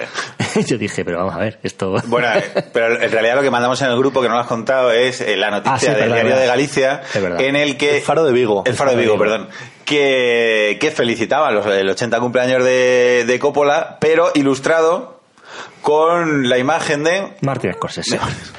O sea, uno, Very- gor- very uno gordo barba con gafas, pues pone un señor bajito con el pelo para atrás. Igual. Igual. Italiano. ¿Es viejo? Sí. ¿Es italiano? Sí, es viejo, sí. pues hace cine, pues Vaya. indistinguibles. Torre Bruno. También, es verdad que hubiera valido. Que son todos los viejos son iguales. Así que vamos a de- hablar un poquito de eso. Sí, yo te, yo quiero matizar que Matice no tengo, usted. bueno, ya lo he dicho un poquito antes, pero no tengo ni idea de cine, porque antes estaba hablando acá de, joder, es que la anécdota de Tom Selleck con el arca perdida, no sé qué, es que la ha contado todo el mundo. Pues es que yo no la, la, la conozco porque la has contado antes. Ah, pues claro, que eso, que eso es como en- la gente que más o menos cuenta anécdotas de cine, es como una especie de running gag, porque es como muy cuñado hablar de la anécdota que espero que todo el mundo conozca, porque si no... Sí, estoy- pero yo, yo que- estoy en parvulitos de cine, o sea que, Que- lo que lo que a vosotros os parezca algo súper evidente, para mí no lo es. Claro, Y la, otra la palabra primera, tampoco, la porque- primera opción para hacer de Indiana Jones fue Tom Selleck, que rechazó el papel, y hay un montón de gente que lo cuenta como, oh, a que no lo sabías, y es como, mira, lo sabe, ¿Qué me todo, dices? lo sabe todo el mundo, lo sabe todo el mundo, por lo visto, menos Baldo y Laura. Y, y me he quedado como, madre of God. No, yo el cine que manejo, igual que Laura, eh, Jason Statham, Oye, no, a mí tampoco me Eh, metas en ese saco, ¿verdad? Fast, and Furious, no, no, no, no, que, que también, pero cine clásico. Baldu maneja películas de superhéroes y películas de hostias. Así. No hace falta que sean superhéroes, pero que haya hostias. o Claro, que haya mola, mola mucho porque luego a nivel musical es súper exquisito. Sí, pero a nivel cine he hecho esfuerzos de, de ver El Padrino, no soy incapaz, no puedo, me aburro. O, o eso, como Ciudadano Kane, un Casablanca. A ver, que un- luego vemos películas, mo- o sea, lo que no, te- no nos gusta el cine clásico. Pero nos gusta el buen cine. O sea, a mí me gusta ver películas que estén bien, no veo mierdas. Tú ves mucha mierda. es que, es a Baldu le vi- molan mogollón las comedias románticas. Vi la dice, de, la de que está en Netflix, la de The Dirt, que es un poco la, la historia de la banda Motley Crue. De Ponle Cruz. Buah, qué bien me lo pasé. qué bien me lo Yo pasé. el otro día eh, por fin pillé, es que no lo he podido ver, el Spinal Tap, el Ah, documental, sí, este sí. falso documental sobre el grupo que luego sale en Los Simpsons. Y, Sí. y tengo ganas de verlo porque llevaba años intentando, al final el otro día lo pillé por ahí, lo grabé, y, pero ahí, Todavía no la he visto. ahí Mira, se queda. De hecho, eso me hace pensar que creo que fue en un cumpleaños, Nacho, que creo que fuisteis vosotros que nos dijisteis que la de Ha nacido una estrella no valía nada. Eh, ¿Puede ser? Yo dije que es que era la tercera versión de la misma historia y... Es que nosotros la, la empezamos y no la terminamos. O sea, no, no entiendo el bombo que se le dio a esa peli, Nos ¿verdad? pareció un mierdote. Nos pareció un mierdote, pero Eh. no la terminamos. O sea, directamente la, la pagamos, dijimos fuera. Es que es eso, como la tercera de la misma historia tres Oh. veces y encima con Lady Gaga. A mí es que no, no, no- Sí, sí, no me llama fatal, mucho. O sea, Eh, Y Lady Gaga cantando muy mal para, para A mí, a mí no es nuestro- que. O sea, para mí cantando muy mal, sí. Muy o sea, mal. muy mal para ser Lady Gaga. O sea, Hombre, canta mejor que yo, pero... No, con Sí, muy poco pero- gusto. sí. Es que para mí muy poco gusto. O sea, como se canta, no, pues, no sé cuál es la primera que sale como en un cabaret haciendo una canción oh, de Liza Min- qué Liza cosa más Minnelli. fea. Pero no nos gustó nada. Claro, es que además me, me, me fascina. Ya te digo que hay un detalle que me fascina, es eso, que ellos pueden verse eh, degustar eso, las tortugas ninjas contra el secreto, en el secreto de los mocos verdes, y, y subirlo a los altares de la cinematografía. En plan, pues esto es el, el cine que me gusta. Pero luego la música es como, por favor, quiero pureza y alta calidad. No, pero yo qué sé. Cada El uno cine, el tiene... cine es, el cine es un arte popular, arte del pueblo, y ahí cada uno opina libremente. No, claro, arte, nos ha jodido como todo. Pero, no, porque el, cine yo creo que es el, el- el arte que llega a más gente. Bueno, ahora va- la sustituye la televisión, ¿no? Pero que, que quizás la ópera no ha llegado a todo el mundo. Claro, pero ni yo- la ni el ballet. Entonces yo creo que todo el mundo una película ha visto, pero todo el mundo ha ido a ver un ballet o hay una cuestión de, escultura. Yo creo que es un arte realmente popular. Entonces, Pero yo entiendo que para decir que eres entendido en cine tienes que haber visto mucho cine clásico, mucho cine... o no y decirlo, ¿eh? Yo Pasa como con la música, ¿no? A mí, a mí me pasa, yo soy muy melómano y, y, tío, hay gente que no, yo es que soy súper, me encanta la música, igual, pero ¿cuántos CDs tienes? Tres. Es un ejemplo muy mal traído, ¿no? Pero yo pienso lo mismo del cine y yo me tengo por una persona que no entiende nada de cine por eso, porque para empezar no me gusta el cine clásico, entonces, ¿con qué criterio voy a, A evaluar, a evaluar cine de hoy si no has eh, visto los referentes. no, veo lo que. Y yo digo y opino, por supuesto, esto me gusta, esto no me gusta, pero siendo consciente de que no tengo ni idea de cine. Sí, bueno, hay cine que, que ves casi con una afición histórica, de que esto fue histórico en su momento, lo tí- típico de Ciudadano Kane. Hombre, hay cosas que están guay, pero hay cosas que están envejecidas. Y tampoco pasará por decirlo. Mira, No, esto hombre, está muy bien, sí. pero estas tesituras a lo mejor de, pues ya no están un poco vistas. Yo ya estoy, ya soy del siglo casi, bueno, 21. Y entonces, mm, todas las cosas necesito otro ritmo, otra manera de contar las cosas. Es como leer un libro de ahora o leerte una novela de Dickens. O tener una novela de Dickens te resulta lenta de cojones. Pero es que en el siglo XIX se escribe así. Claro, hombre, a ver si luego además entre recursos narrativos que han ido evolucionando y desarrollos técnicos que influyen en cómo se cuentan las cosas, pues hay un montón de cosas que cambian y no te puede gustar todo. Pero no vamos a hablar de eso, pero me ha gustado el debate este cinéfilo que, que hemos tenido. Y es que en realidad lo que vamos a hablar es de mierdas que han ido pasando durante los rodajes y cosas que le ha pasado a la gentecilla que estaba haciendo esas películas. Y la eh, primera sección que me gustaría abrir es cómo se ha ensañado la naturaleza con determinadas películas a la hora de ser rodadas. Aquí el ejemplo clásico, a lo mejor nos puedes contar un poco más de detalle, es Apocalipsis Now. Apocalipsis Now es el rodaje... Estándar rodaje- accidentado. rodaje accidentado. Podéis ver la película y ah, luego hay un documental bastante chulo que se llama Hearts of Darkness, que ahí en la frase inicial de la película es Coppola cuando le dan eh, poner la película en Cannes dice esto no es una película sobre Vietnam. La película es Vietnam.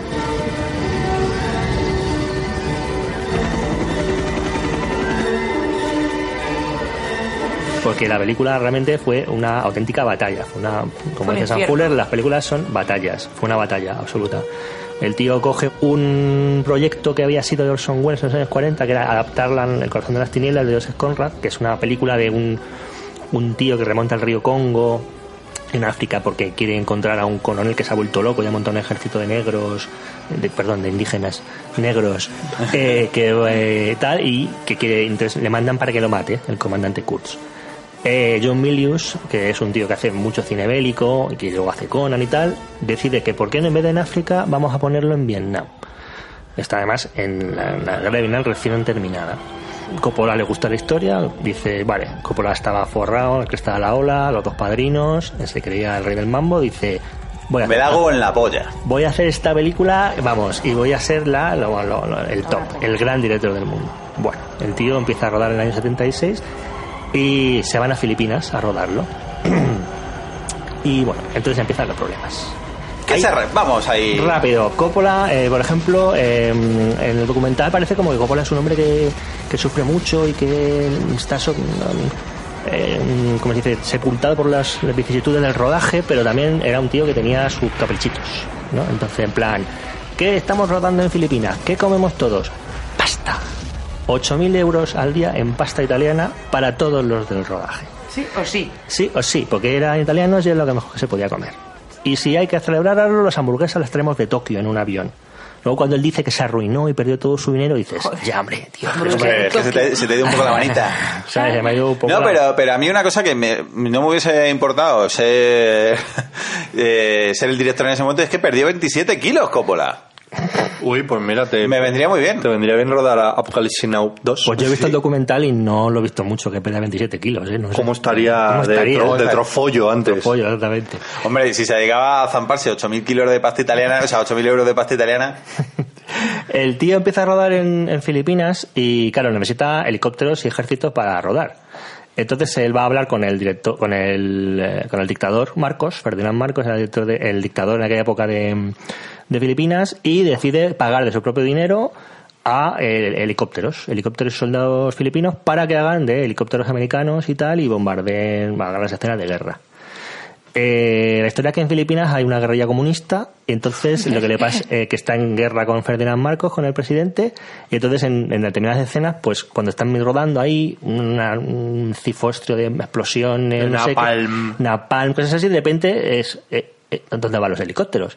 No, no, que a 20 kilómetros hay una célula comunista y vamos a cargárnoslo. Ya pero que es la- estamos. que ya que pero- estamos liados. pero, ya- pero la escena... Ya que, va- O sea, ya es- que es- vamos, claro, traemos es- pizzas. Claro, el rollo de, oye, que ya que baja, sube el pan. ¡Qué bueno! Entonces, claro, eh, le jodían constantemente las escenas. O sea, las escenas de guerra tenían que rezar para que hubiera en ese momento, ese día hubiera tregua y no se les llevaran los helicópteros. Entonces, evidentemente, imprevisto que ralentizaba un montón y que era día de más, eh, gasto que se produ- gasto de más y que no iba, la película no avanzaba. Luego el tío en un momento dado se le antoja que no le gusta el protagonista, que Harvey Keitel le parece un actor demasiado, con una cara demasiado que no, y cuando ya había rodado bastantes escenas, Decía que era como demasiado buen Como actor. demasiado buen actor. Que la gente, se, en vez de fijarse en lo que le ocurría al protagonista, la gente se fijaba en él, en el actor, y él interesaba como que la gente se centrase en las vivencias. Sí, de hecho, entonces él se fija en. Entonces contrata a Martin Sin, que es verdad que tiene un poco más cara de palo y que en la Qué peli- peor actor, ¿no? Es como, Es te- te actor. que también tiene que ser bonito el momento de, no, te contratamos aquí, a que eres peor, porque el otro era muy buen actor. Sí, le echan por sobrecualificado, ¿no? Sí, sí, poco. exacto, casi. Porque acaparaba la atención. Sí, además también porque en el rodaje Martin, o sea, a Coppola le, eh, hay una escena al principio de la película que le- Martin Sin está como flipando en la habitación y tal, y le mete una hostia a un cristal y lo rompe. Y se hace una herida de que te cagas, se corta un tendón y Coppola, sigan rodando, sigan rodando y tal. Y Sin, Martin Sin está llorando porque Coppola está diciendo barbaridades. ¿Te acuerdas de tu mujer? ¿Te acuerdas de tus hijos que no les ves y tal? Y, y el tío, y encima... Me Sin- estoy, me estoy gastando 8.000 dólares al día en que alguien se los folle. y, y encima Martin Sin eh, era, no, le- no bebía mucho y llevaba, mm, desde, mañana, desde por la mañana le estaban dando ahí drinking para que este tío se pusiera realmente en el estado que está en la escena. Qué vida esta, ¿eh? De todas maneras, ¿eh? De no, a beber. No, que eso es lo ¡A que, le, follar! lo que le acabó pasando a Martin, lo que le acabó pasando a Martin Sin es que en el momento más adelante de la película le dio un infarto. Sí, bueno, que se escapó de los pelillos. Sí, sí, salió del hotel gateando, se montó un autobús y dijeron llévenme a un hospital. Con y- Coppola detrás, maricón. Claro. Sí, sí. Coppola dice en el documental, dice que, una frase dice que, que ser director de cine es la única, es una de las pocas mm, profesiones dictatoriales que todavía existen en el mundo. Tío, no ha trabajado, Sí, no ha trabajado, verdad. no ha tra- bueno, en España yo tengo algún jefe que podría ser dictador también. no, no, no trabajo en España, ¿eh? no trabaja en España y tal. Bueno, total, que cuando están en este tema y ya la película está bastante avanzada, llegan las lluvias. Y él piensa, las lluvias. Las lluvias guay. Son las lluvias, pues muy bonito. Me, queda, me voy a ahorrar un dineral en postpro. queda, queda muy chulo. Firma, firma algunas escenas de lluvia ahí que te cagas, pero claro, lo que viene es un tifón que deja sin luz a la mitad de Filipinas, Manila se queda sin luz y se le carga absolutamente todos los decorados. Entonces, mm, eso es una pasta y tal. Y en ese momento creo que ya es cuando literalmente los productoras que le financiaban parte de la película le dicen, oye Martín, que, que no te damos más pelas. Entonces el tío dice, hace una decisión muy loca que es, vale, pues me voy a gastar mi dinero. Entonces, vende todas sus cosas, monta su propia productora y va para adelante para hacer la, la peli. Entonces, luego aparece un factor que, que, que a veces parece en las películas que es como un fenómeno de la naturaleza en sí, que es Marlon Brando. Marlon Brando lo que hace es, le dice, lo quiere para tres semanas de rodaje para hacer el papel de, de, Kurtz y dice, no, y Marlon Brando dice, yo quiero un millón de dólares por adelantado y las tres semanas eh, son estas tres semanas que yo quiero. Marlon, que es que se ha venido un tifón, nos está todo a tomar por culo, vamos a retrasar. No, no, no, no, no, no, no, yo quiero No, no. Yo creo que sin semana. Y si no, me quedo con el millón de dólares. Tres semanas improrrogables, ¿no? Improrrogables y tal. Coppola piensa que Brando va, se ha estudiado el libro, se lo ha estudiado, no se lo ha estudiado. Pero Llega- además lle- llega y está trofollo. O sea, los pesa 25 kilos más. Claro, los 25 que había perdido el. Coppola se los había pasado ahí a los do- retratos de Dorian Gray, se lo había pasado a Marlon Brando. a Marlon Brando, que llega hecho una puta bola. Pero vamos, esto es cultura. Me, me encanta Baldu que lo está mirando como si fuese un niño chico y esto es cultura cinematográfica básica. Sí, no, pero yo no desconocía por completo estas cosas. Y entonces, claro, al final, en un momento dado, eh, ve que se le acaban las pelas y tiene a, a Martin Sin con cara de palo y de culpa un infarto, Brando gordo que no ha salido el guion y que además le apetece improvisar, y Dennis Hopper puesto de ácidos. Entonces hay escenas en la película que literalmente ves que Dennis Hopper está, Coppola dice, ¿qué hago? ¿Los meto en vereda o le dejo hablar y luego corto? Más o menos como aquí en los tres cuñados. Y claro, dice, mm, dice opta por lo segundo, es decir, que hablen y luego corto intento de hecho en la película se nota mucho al final es que la mitad de las cosas que dicen Brando y Hopper al final de la película no tienen ni puto sentido porque al final dijo mira es que no tengo más dinero decid lo que queráis y luego ya intento que haga una película con esto Sí, que luego al final mola porque dice, ala, pues a tomar por culo. Música épica y el infierno de la guerra que destroza la Sí, mente de las personas. lo- a tomar por culo. Al final lo improvisó así como muy...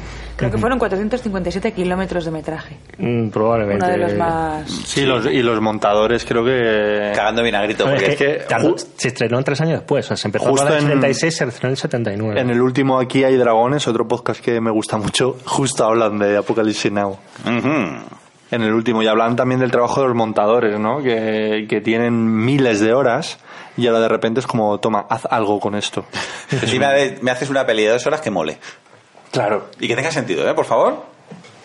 Y luego hemos hablado poco de Marlon Brando, ¿no? Sí, pero eso vamos a ir un poquito más adelante. Ah, vale, vale. luego retornamos Claro, porque ahora vamos a hablar de, de lo que es la naturaleza en contra de la cinematografía. Como por ejemplo, le ha pasado, parece una chorrada, pero en el caso de El Renacido, la película de. mm, Ay, ¿cómo se llama el actor, coño? DiCaprio. Leonardo DiCaprio, DiCaprio. que encima gana el, el Oscar por ella, ahí a lo, a lo meme, a reivindicación tuitera. Resulta que están rodando en Canadá. Y querían putearle muchísimo, pero resulta que, oh, cambio climático, campos de soledad mustios collados, resulta que empieza a hacer tiempazo en Canadá con todo montado y se tienen que ir a la Argentina a rodar porque en Canadá hacía demasiado bueno. y es como, hostias, pues hay que irse a la otra puta punta del mundo. El renacido, ¿no? Que, que todo transcurre entre las nieves, ¿no? Hay ataques de osos y Sí, hay... todo, todo mucho puteo, pues de repente se van a rodar a, a Canadá porque hace el friuco y, y justo cuando se ponen a rodar, ola de calor, se jodió el invento. Allí solazo, tiempazo, las tías en bikini. Aquí, aquí pasó en España una cosa parecida cuando rodaron Doctor Cibago, que David Lynn dijo, no, esto vamos a rodar en España, que nos sale mucho más barato, y dicen que hay un sitio que se llama Soria, que está de nieve hasta el culo. Siberia, Soria. Ok, llegan aquí... el- Yo lo veo, ¿eh? El único, el único invierno del siglo XX que no iba en Soria fue ese. Entonces, para simular Siberia, eh, mm, sábanas blancas, sal, polvo de mármol y creo que plástico, como plastiquillo así rayado, para hacer Siberia en Soria. Para hacer las estalagmitas creo que hacían una cosa como que con cera, como con velas derretidas y luego encima espolvoreaban hielo para que Con parecieran to- torrenos ahí pintados de blanco. Claro, la- los planos generales los tuvieron que rodar en Canadá y en Finlandia, porque claro, evidentemente para un plano Claro. general no se veía... de- Claro, hay recursos, recursos. Ahí hay una anécdota chula que, de ese rodaje también, que es que, claro, tienen que simular San Petersburgo y Moscú, la revolución rusa, en España. Entonces, en Canillas, donde estaban las estaciones del metro antiguamente, hicieron un Moscú pequeñito, con San Basilio y todo y tal, y había que rodar una escena de una manifestación comunista reprimida por los del zar. Entonces, claro, decían, oye, pero es que aquí eh, cantar internacional está regulero, ¿eh? No sé si vamos a tener, vamos a tener que pedir permiso al gobernador civil. En la época de Franco, claro. Claro, claro, claro. 62, claro, es que eso me ha faltado decirlo. Y lo que hizo David Lynn dijo, no, no, yo quiero que traigáis comunistas de verdad. Entonces se fueron a alguien que debía conocer el tema, se fue al metro, y cogió a todos los sindicalistas del metro y dijo, no, no, vais a poder, ¿queréis cantar la internacional a grito pelado? Pues vais a poder. ¿Cómo vais a poder? Entonces me imagino el, el gustazo que le dio a aquella gente cantar la internacional en mitad de época de Franco y tal. Bueno, pero que apareció, de hecho apareció la policía por allí, les encalomó, se puso la cosa seria y entonces dijeron no pasa nada, van a cantar otra canción. Y cantaron otra canción moviendo la boquita, no me acuerdo qué era, pues un villancico o algo así me suena. Sí, me hace sí. Y luego ya en doblaje les metieron la internacional, pero ya después. Eso era como se rodaba en España en aquella época. Sí, lo- y lo- todo, todo facilidades. Sí, sí, luego eh, creo que en, en un pueblo, creo eso que cuenta, creo que Javier Marías alguna vez, que él iba a un pueblo, veraneaba a un pueblo de Soria y se dejaron todo el atrezo de cabezas de Lenin y todo esto en la estación de un pueblo de Pelajos de la Sierra. Entonces, claro, que cuando llegó de niño ahí, entra el tren en la estación y de repente en la estación de su pueblo con unos cabezazos de Lenin ahí puestos en mitad. ¿Qué ha pasado? Porque claro, esto se lo dejaban mucho, esto... eh, lo de dejárselos a decorados por ahí puestos, eh, pues, que, que venga después que recoja, ¿no? Pues, eh, Esto cuesta más limpiarlo que dejarlo. O los abandonaban o los reutilizaban, ¿no? Sí, se reutilizan o se quemaban. eh, Por ejemplo, eh, para lo que el viento se llevó, el incendio de Atlanta, que es, el- que es lo primero que se rodó de toda la película, es un incendio que te cagas, que hicieron para hacer fuego todos los decorados que les sobraban. Todos, todos los decorados de King Kong y todo esto les prendieron fuego. Tienen tanto fuego que se veía desde Los Ángeles y la gente llamaba diciendo, oye, que hay un incendio, no, no, es que están rodando una película y tal. Lo que hicieron fue quemar todos los decorados viejos que tenían. Aquí aprovechando, aprovechando. O sea, aprovecha todo. También a mí me hace mucha gracia eh, la leyenda de la ciudad sin nombre, en la que participa Clint Eastwood, que es del año 67, que se gastaron un millón de dólares en construir un auténtico pueblo minero ahí a, a todo tren. Pero va, importando árboles de California, caballos de Nebraska, un oso que trajeron por ahí. Baja a 1, que estás hablando a 1,5. A 1,5. Bueno, pues dos semanas después, según iban a, grabar, un temporal del copón y la baraja y todos los edificios, todos del primero al último, a tomar por culo. Los animales se espantaron y acabaron huyendo. Fatal. Pero no contentos con eso, de repente se produjo una redada del FBI y detuvieron a 150 extras por posesión de drogas, porque eran hippies de California de la época, del año 67 que también, y, se, y tuvieron que empezar toda esa parte de la película de cero porque se quedaron sin, sin escenarios y sin extras. Perdón, y uniendo eso, ¿no viene el título de Apocalypse Now de Nirvana Now de los hippies de California? Creo que sí. Era un juego de palabras, era una burla a Nirvana Now de las drogas que se metían los hippies de California.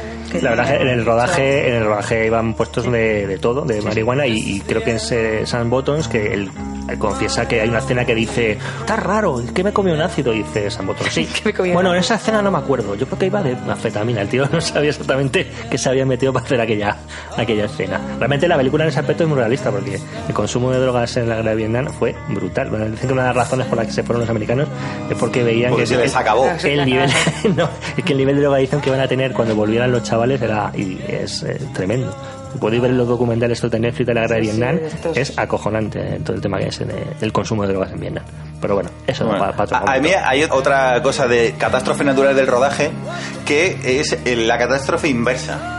Y es que en vez de provocar un desastre, eh, la naturaleza en el rodaje fue el, el rodaje en la naturaleza. Y a mí me, me hace especial gracia en la película de Moby, Moby Dick del año 56, en la que eh, prota es Gregory Peck, que se rodó en Lanzarote. Se dos en Lanzarote, bueno, pues precisamente tenían eh, pues tres modelos a escala de rollo de 20 metros de, de goma de la ballena, de Moby Dick, pues se les escapa, en una tormenta que hubo se les escaparon los tres.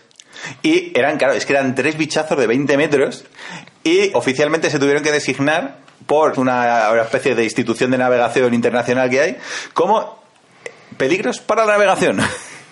De lo tochos. Claro, que de repente eran como, imagínate, pues tres putos icebergs, pero por allí, por en medio del Con mar. forma de ballena, ¿no? De Moby Dicks.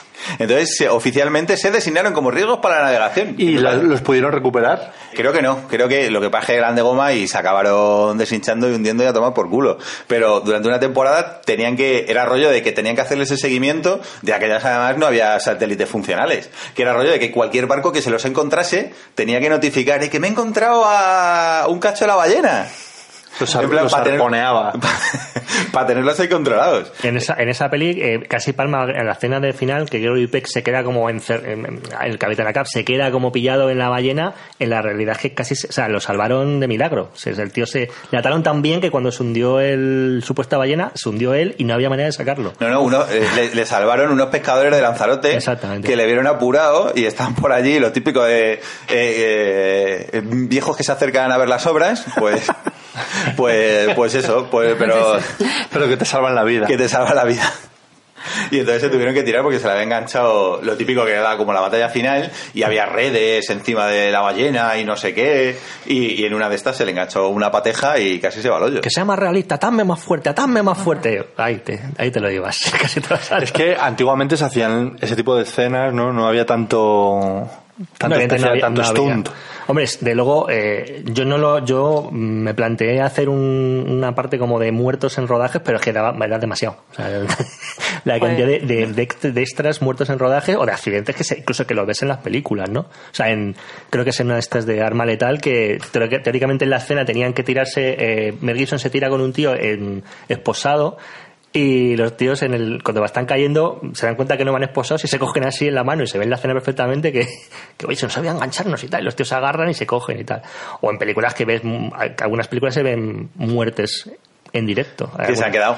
Y se han quedado ahí porque costaba- Podrían dejar como madre mía la Y otras, y otras fueron casi prohibidas por pensar que estaba que tenía muertes en directo como Holocausto Caníbal. Holocausto Caníbal, hombre, que es de- gran película, gran de las- leyenda de las urbana. que mirado que Claro. hablando de lo de, desa- la naturaleza hace desastres o, o- o las películas que hacen desastres en la naturaleza, porque sobre todo contra los animales, ¿no? En esa peli. Sí, se que matan mogollón de animales. Crueldad animal a tope y luego tu- tu- acabaron los juzgados con esa peli porque pensaban que realmente los protagonistas habían muerto. Sí, tuvieron el director declarando Ruggero que... de, Ruggero de Oda- Sí, porque es que además tenía, eso es, es Ruggero de, Oda- Deodato, sí, porque además eh, los actores habían firmado un contrato en el que no podían salir en prensa una vez eh, saliese la película, o sea, hasta pasado X tiempo, con lo cual entre, bueno, pues se creó la historia de Sí, que era una snuff movie. Claro, porque la peli, o sea, técnicamente era un fun footage.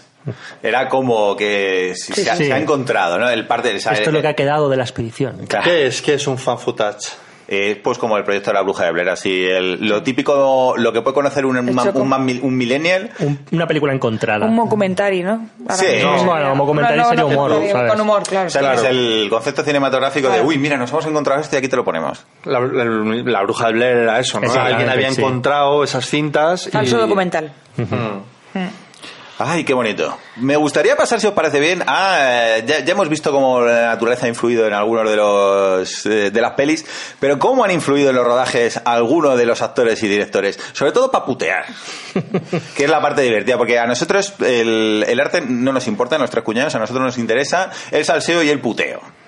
¿Qué tenemos por ahí? ¿Qué, tro- qué troleitos ha hecho la gente? Yo, la verdad es que no, no he encontrado el nombre exactamente de quién fue responsable, pero en el rodaje del, del, del Mago de Oz hay algunos puteos importantes. ¡Oh, a qué Judy- rico! Hay unos puteos a Judy Garland fantásticos.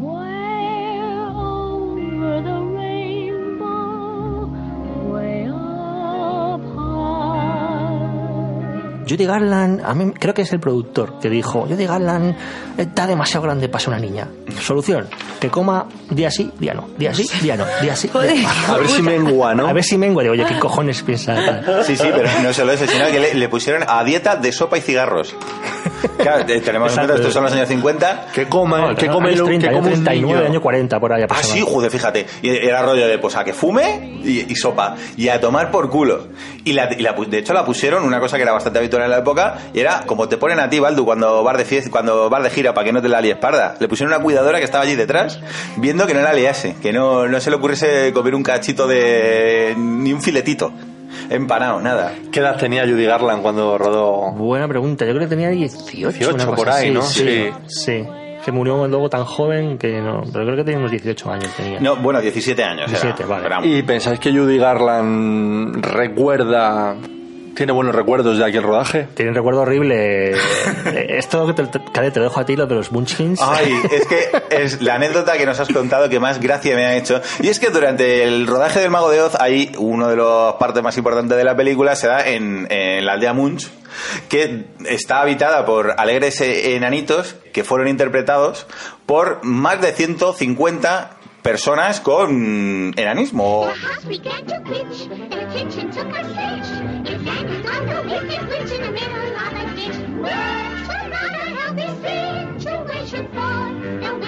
Eh, Personas desafiadas verticalmente. Desafiadas desafiada verticalmente. Que de hecho, a día de hoy todavía sigue siendo uno de- el récord de más personas desafiadas verticalmente juntas en el mismo sitio. Y tienen fama de que tienen muy mala hostia, ¿no? No mala hostia en sí, sino que eran bastante pervertidillos. Y parece ser que eh, esto lo cuenta Judy Garland en sus memorias, eh, lo recuerda como bastante horrible porque por lo visto los, los eh, enanitos Munch están todo el día pedos, todo el día follando entre ellos y todo el día metiéndole en mano por de por, eh, entre escena y escena no hacían más que meterse debajo de su falda y hacerle tocamientos.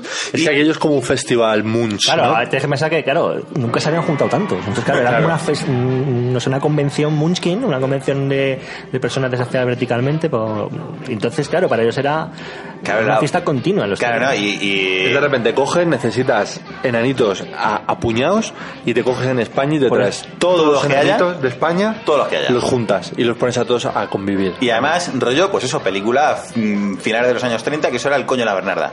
O sea, porque la producción cinematográfica era según iban saliendo.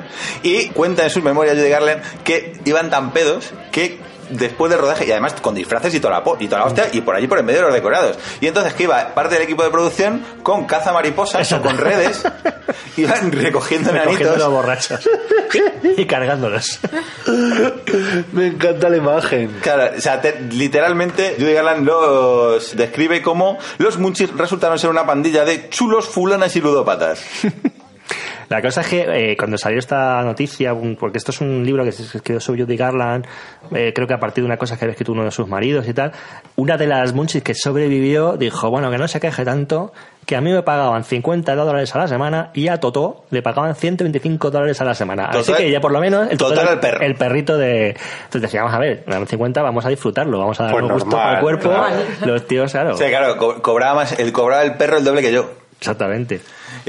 En este rodaje también una, una cosa que, que en el que tenían bastante problema era con el rollo de los, de los maquillajes. Eh, no sé qué usaban para, para pintar a los actores que usaban productos absolutamente abrasivos. Entonces al hombre Ojalata prácticamente le dejaron ciego, una vez se le dieron, le dieron un brochazo mal dado de pintura plateada y casi, casi lo dejan Sí, tuerto. de hecho, casi, casi fallece. Utilizaron dos actores para hacer de medio jalata y casi mueren, por lo visto, por eh, un golpe de calor. Exacto. Porque el- en la pintura, esto también es cultura. Baldu me sigue mirando fascinado, pero esto es cultura básica cinéfila. Y es que la pintura que utilizaban le tapaba los poros y entonces no podía sudar.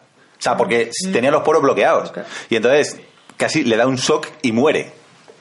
Además es que, claro, para, para que tuviera un color muy chillón la película, creo que estaba una sobreexposición de luz brutal, tenían un calor acojonante. Como si te, como si te barnizan, ¿no? Exactamente, Claro, sí, sí. Pero es que no te barnizan y te meten en un puto horno. Pues claro, no había, o sea, esto no había LEDs. Era con luces. De arco y- Las que hubiese y Bueno, encima hombre- al 200. Y el hombre de Ojalata, ¿no? Claro, que va con, con un simpático y agradable traje de además el, el tío no se, el tío no se podía prácticamente sentar, entonces para cuando le descansaban le, poni- le pegaban como a la pared, como lo dejaban Lo aparcaban. colgado como un jamón para que descansara. Otra que tuvo muchas movidas con el tema del maquillaje fue la que hacía de bruja Margaret Sí, Hamilton. bueno, que sí muere. Esa casi muere porque cuando la escena que supuestamente desaparece mm, va entre brumas, eh, se pasaron con la pólvora y empezó a arder. Y entonces el, el- el ma- el maquillaje que tenía, que era base de cobre, ¿Qué mundo este? ya, ¡Oh! con un color verde, pues eh, se le, le ardió. La tía estuvo tres semanas de, de baja, pudo volver al rodaje, aunque tenía que llevar unos guantes verdes. Se quedó Que como, como Freddy Krueger un poco, ¿no? Y la tía sí. se le quedó el tono verde durante bastante tiempo. O sea, Sí. Y luego, Pues, enci- y luego- era, una, era una maravilla todo el rodaje. Sí, sí, sí. Claro, y es que es eso, a la Judy Garland por el día, la- para que estuviese eufórica, le daban eh, adrenalina. Y por la noche le tenían que dar somníferos, porque claro, se les había, por, la, por el día, para que estuviese ahí a tope de eufórica, Se pasaban un poco ahí. se, claro, wonderful wizard of Oz. A wizard of whiz, if ever a whiz there was. y por la, no- y por la Sí, noche Camila, las personas de las amarillas, amarillas. Así. y por la noche y por la noche somníferos y así Como Laurita que está ahora con el tramadol. Claro. Que por eso está ahí como que parece que no está. No, porque es que estoy escuchando, porque como no tengo ni puñetera idea de cine, pues me gusta mucho. Y, lo por poco los que voy a op- decir y es- también son los opiáceos, un poco, Laura, porque luego por la mañana te chutas ahí cuatro cafés en venas y estás como Judy Garland, con las baldosas amarillas. Y sabes que yo voy equilibrando. claro Vas compensando el pedete, Voy ¿eh? compensando. Ahora ya está de bajón porque nos vamos a meter en la cama. En plan de estimular. Claro. otro gran trolero uh, trolero no de trole- troleador era Marlon Brando que tiene alegres anécdotas al- around the world en todas sus pelis Sí, Marlon Brando era un pedazo chulo, ¿no? Eh, sí, sí. O sea, yo, yo he visto un documental para prepararme esto que se llama Listen to, Listen to Me Marlon, que es de hace como 10 o 12 años, y que, que aparte está basado en unas cintas de, de cassette que él grababa en su casa contando su filosofía de vida. Y Es un o sea, es un fantochón de- del copón. O Pues sea, se lo podía permitir, ¿no? Porque. Era un, claro, a ver, era un gran actor, pero él, él, a partir de un momento eh, decide que está todo el tiempo hablando, actuar es mentir, actuar es mentir, actuar es mentir, ya, pero un millón de dólares son, son verdad. Son verdad, ¿sabes? Es como que. Y yo no recuerdo la cantidad, pero ante mucho tiempo el los minutos mejor pagos del cine fueron cuando hacía hizo de padre de Superman, que hizo 10 minutos y no sé lo que le pagaron por minuto. O sea, Una burrada. Una burrada. No, no, pero es que además, claro, tiene grandes momentos porque el tío, claro, de repente le, le- le dicen que tiene que actuar en Rebelión a Bordo, que quieren que sea el prota de Rebelión a Bordo. ¿Cómo se rodaba? ¿Como un barco victoriano o algo así? ¿Un barco de...? La, la historia es, es un barco del siglo XVIII que va a Tahití a buscar un planta, el árbol, de- para, el árbol del pan, para llevárselo al Caribe para alimentar a los esclavos. Llegan allí, la Marina Británica, pues eso, una disciplina férrea y tal, llegan allí lleno de tahitianas semidesnudas y entonces los marineros pues les gusta estar en Tahití. Se, Y no quieren. se No sola- quieren, aquí se me quedo. se sola- Normal. se solazan con las tahitianas y tal y entonces el capitán Black, que es el capitán del, del barco, dice que, Que a tomar por culo la bicicleta y, y que vamos. latigazos, latigazos y nos vamos. Hay una rebelión. Al Blaeg y a cuatro de de sus estos, de sus fieles, los ponen en una barca, les dan un jamón de York y les mandan para Inglaterra. Y eso Debía que- ser verdad lo de Tahití, ¿no? De Gauguin y mogollón de gente. Bueno, es que la- lo alucinante de la película es que realmente el rodaje se pare- llegó a parecerse a eso. Claro, porque Porque- resulta que se rodó en Tahití, eh, fue para llamar Marlon Brando, que además el Marlon Brando ya estaba muy acomodado en aquella época y decía que le tocaba un poco las pelotas tener que ir a rodar a Tahití teniendo las comodidades de California a los pies de su casa, que se levantaba y se caía en los estudios. Y entonces exigió, primero, un contrato millonario, que acabaron pagándole, y una penalización por cada semana que se alargase el rodaje. Pero un, un dineral. ¿Qué es lo que hizo Marlon Brando en cuanto pudo firmar ese contrato? Hacer que se alargase. Claro, dar por culo todo lo posible. Exactamente. Claro, yo también lo haría. Y aparte, aparte, pero eso que dices tú de que no, le- no quería rodar, en el documental este, el tío se meta- marca la trola de que él de niño abría, un, abría los atlas y veía Tahití y estaba enamorado de Tahití. Y tú acabas de contar que él quería rodar en California. Es, la capacidad de estar constantemente inventándose bolas, de que él tenía una obsesión con Tahití. Él llega allí, se enamora de una tahitiana, Que se casa con ella, se de casa hecho. con ella y tal. Empieza a ponerse como un, como un cebón que le, le tenían que poner, creo que coge como 15 kilos que le iban pone- ajustando la ropa según iba el rodaje. Sí, sí. Y luego Eh, encima lo que pasa es que, claro, él no es el único, sino que gran parte de los miembros del rodaje claro, empiezan hay a un tener montón de, en ese rodaje hay un montón de bajas debido a enfermedades venéreas que fueron capturando. y embarazos de, eh, de esas extras tahitianas también, que también embarazaban, entonces no podían, no cuadraban en las escenas, porque, con la tripa y tal. Sí, sí, sí, porque el tío se pilló, se hizo construir un casoplón en la isla de Tahití donde estaban grabando y se dedicaba día sí día también a organizar pues, alegres orgías con todo el equipo técnico que quisiese unirse, Como John McAfee. pues allá a lo puto loco. Entonces era una, una fantasía constante. Él se acabó comprando una isla en Tahití, Tetearoa, se la compró y era su- una islita. O sea, Ah, una hasta islita. que tenía el cabrón, se compró una isla. La isla de y se la compró. Con, con una semanita, ¿no? De, de- Sí, de- sueldo. que se prolongó el rodaje, El, se tío, compró una el- isla. el- el tío al final llega un momento que, le- que lo que lo que hacía era, claro, todos los restos de los actores eran ingleses, el director era inglés, todos acostumbrados a, a declamar Shakespeare y el tío lo único que llegaba, llegaba y se inventaba los diálogos. eh, Sí, porque pasaba de todo. Pasaba de todo y va, tuvo alguna enganchada con alguno de los actores, claro, estaban hasta los huevos de No, tío. es, eh, claro, es que empezó, porque ahora no recuerdo cómo era el, el- el otro actor principal de la película, pero le tocaba un poco los cojones que le pudiese robar algo de protagonismo. Entonces, estuvo discutiendo con eh, productores y directores hasta que le, le recortaron papel al otro. Como se llevaban mal, claro, el, el que hace de capitán tiene que Trevor Howard es el capitán, sí. que- utilizar el látigo y no lo hizo de coña. Le metió soberanos. le met- aprovechó para meterle soberanos latigazos. Esta es la mía, ¿no? Dijo placa, o sea que era una maravilla. Pero tiene muchos troleos buenos el, el Marlon Brando porque a mí me mola porque era un cabrón, pero un cabrón con imaginación. En la película de Guys and Dolls, que rueda con Frank Sinatra, hay una escena en la que comparten una tarta de queso. Pues que vaya dos se juntaron, ¿eh? Y Eh, buah, Sinatra tiene mucha cosa también. tiene mucha Uf, mierda también. Mucha telita. Bueno, pues mm, se entera Marlon Brando que no le gusta la tarta de queso. Y tienen que rodar una escena con tarta de queso. Pues se dedicó durante toda una puta mañana entera a equivocarse, eh, como en la última frase de, de la escena, Qué cabrón. para tener que volver a repetir la escena y Frank Sinatra comiendo tartita de queso again and again and again. Creo que dijo, what the fuck? How many cheese, ¿con cuánta tarta de queso puede? Estaba hasta la polla. ¡Qué pero- puto asco! Cheesecake. Tortilla. Que hay que tener cojones para hacerle eso a, Frank Sinatra. Que Frank Sinatra decían que, que consiguió liberarse de un contrato con una productora porque como él era amigo de no me acuerdo qué familia de Nueva York, los De la Gambino, mafia, sí. los Gambino, los Luquese, que, que la cosa fue, pues eso, que fueron con una pistola y dijeron, este chico lo tienes que liberar. Y la, la anécdota del padrino de la cabeza es eso, es que es cómo logró, se, se dice que cómo logró el papel de aquí a la eternidad. El productor este me putea, vale, vale, nosotros puteamos al productor y a verás cómo te da el papel. Claro, yo es que no me imagino a nadie, yo, de- vamos, mm, conociendo un poco las andanzas de Frank Sinatra, puteando a Frank Sinatra. Yo me imagino que o debían ser muy Pues Marlon colegas y tendrían sus juegos, o no me imagino, porque Frank Sinatra no se andaba con tonterías. No, pero el Marlon Brando lo que pasa es que era como el concepto de que el tío este es así. Entonces, es- hay gente que es tan cabrona, pero es tan de conocimiento común que es un cabrón, Claro, que, que pero es por como eso, parte que de su para- personalidad, que no, que sería no te- un juego que tendrían, o Frank Sinatra le parecería gracioso, porque si no le vamos Sí, a lo mejor con un, un chasquido que de alguien dedos. a que alguien tuviese huevos de hacerlo, ¿no? Y sería como... No, se pero, pero que si le- permitiría- pero rollo, que te lo hace Marlon Brando y te callas la boca porque Marlon Brando es así.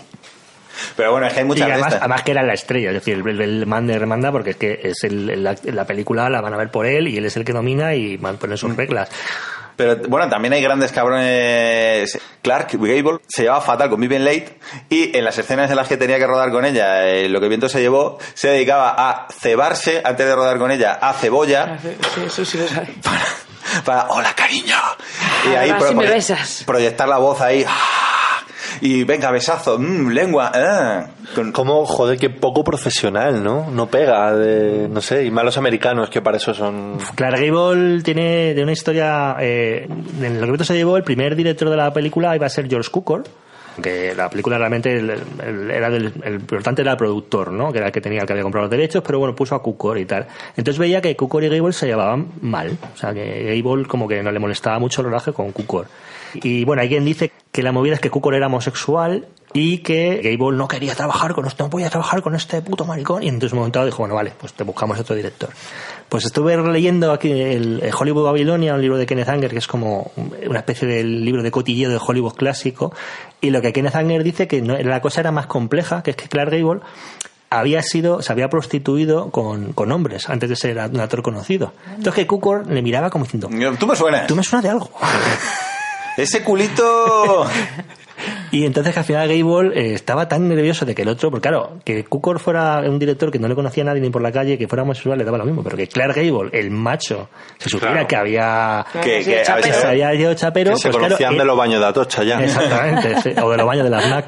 Eh, Entonces, eh, claro, era un peligro Me que la- la- la- los tips cruising que damos aquí los cuñados. hay una zona Y, de, y en los baños de la FNAC. sí, y una zona de la casa de campo que hay señores sin camiseta. Claro. De- detrás del hospital clínico También, sí. también. Joder, madre mía, me dais miedo. No sé por qué sabéis tanto de cruising. Pues en general, en cuanto vea follaje bajo, sotobosque, ahí, ahí dale que vas a encontrar mandanga. Ay, pero de, de gente que se lleva fatal en los rodajes y ha generado gran diversión gracias a eso es Bette Davis y Joan Crawford. Ah, bueno. Uh, Oh. Eh, hay, hay una serie de HBO de esta, la de Fate, esta que es se llevaban a, fata, a, a matar. Bette Davis decía que Joan Crawford se había acostado con todas las estrellas de la Metro Goldwyn Mayer, salvo con la perra Lassie. Que era la única que le faltaba de, la única estrella que le faltaba de follar. Y Crawford decía de, de Bette Davis que no le mearía encima aunque se estuviese quemando. Qué arte, ay, qué arte tiene. Qué arte Entonces a alguien se le ocurrió la genial idea de, pues vamos a juntar esto, esta tensión. Que es una maravilla, vamos a. Vamos a aprovecharla, claro, pero es que ahora mismo ese señor eh, que sería guionista de Sálvame. Total. Sí, a mí me encantaría ser Gran Hermano millonario para esas cosas. Decir, voy a, voy a producir aquí cosas, Voy a pero... jugar a ser Dios y a ser un Claro, Dios pues voy a, voy a juntarle, voy a hacer que fue de Baby Jane. Bueno, esto fue el director, eso fue idea acá del director Robert Aldrich, Robert Aldrich. Que, que en su momento lo típico es, me pareció buena idea, cuando lo, cuando lo dije me pareció buena idea. En mi cabeza sonaba guay, ¿no? Sí.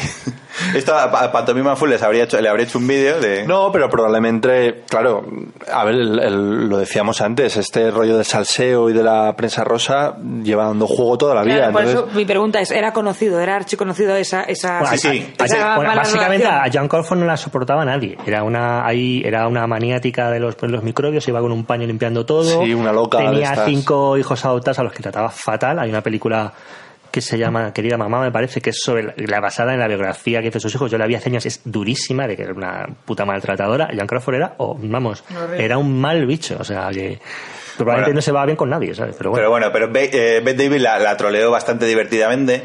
O sea, de hecho, la película se creó únicamente para aprovechar esa animadversión que se tenía la una a la otra. La mandanga y, la, y el Claro, morbo, ¿no? Que tanto era así que, por ejemplo, Bette Davis se hizo instalar una máquina de Coca-Cola en, en los estudios porque Joan Crawford estaba casada con uno de los directores de Pepsi. De, sí, de Pepsi.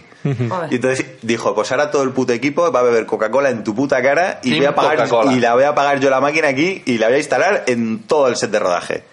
Eh, luego hay, hay una escena también en la que Bette Davis tiene que golpear a Joan Crawford y lo hizo con tantas ganas que tuvieron que darle dos puntos de sutura. En venganza a Joan Crawford eh, hay una escena en la que Bette Davis la tiene que llevar en brazos. Y entonces en el camisón se cosió 20 kilos de plomo. Para Joan Crawford diciendo, pues ahora te vas a joder y me vas a tener que llevar pesando 20 putos kilos más. Pero, pero teniendo en cuenta, naif. claro, pero teniendo en cuenta que Bette Davis se sabía que sufría una lesión de columna. Madre mía. Era como, sí, pues te vas a comer esto. De luego, la- eh, eh, lo que demuestra es que el director era una- un maravilloso manipulador que ve. Un sádico. Claro, y que ve la posibilidad de que eso valga para lo que hemos comentado. Es decir, es lo de típico de cómo hacían llorar a, Shirley Temple en las películas, que le decían, Shirley, ¿tú tienes un perrito? Sí. Pues le acaba de atropellar un coche. ¡Oh! ¡Rueden! Esto se hacía, era muy típico, putar a los niños y hacerle llorar contándoles, mamá, tu mamá acaba de morir. Rueden. Esto se hacía. Entonces, pues, es- Tío, que me, pare- parece tan sádico. Pues eso, sí- eso sí que eso se sabe. Que, vamos, en Fiesta San Luis hay un momento dado con una escena de mucho miedo de una niña, no me acuerdo qué actriz es, y le dijeron eso, le dijeron, tú tienes un perrito y tal. Pues, Me acaban de decir que... Pues toma la cabeza el perro ahí, chorreando sangre.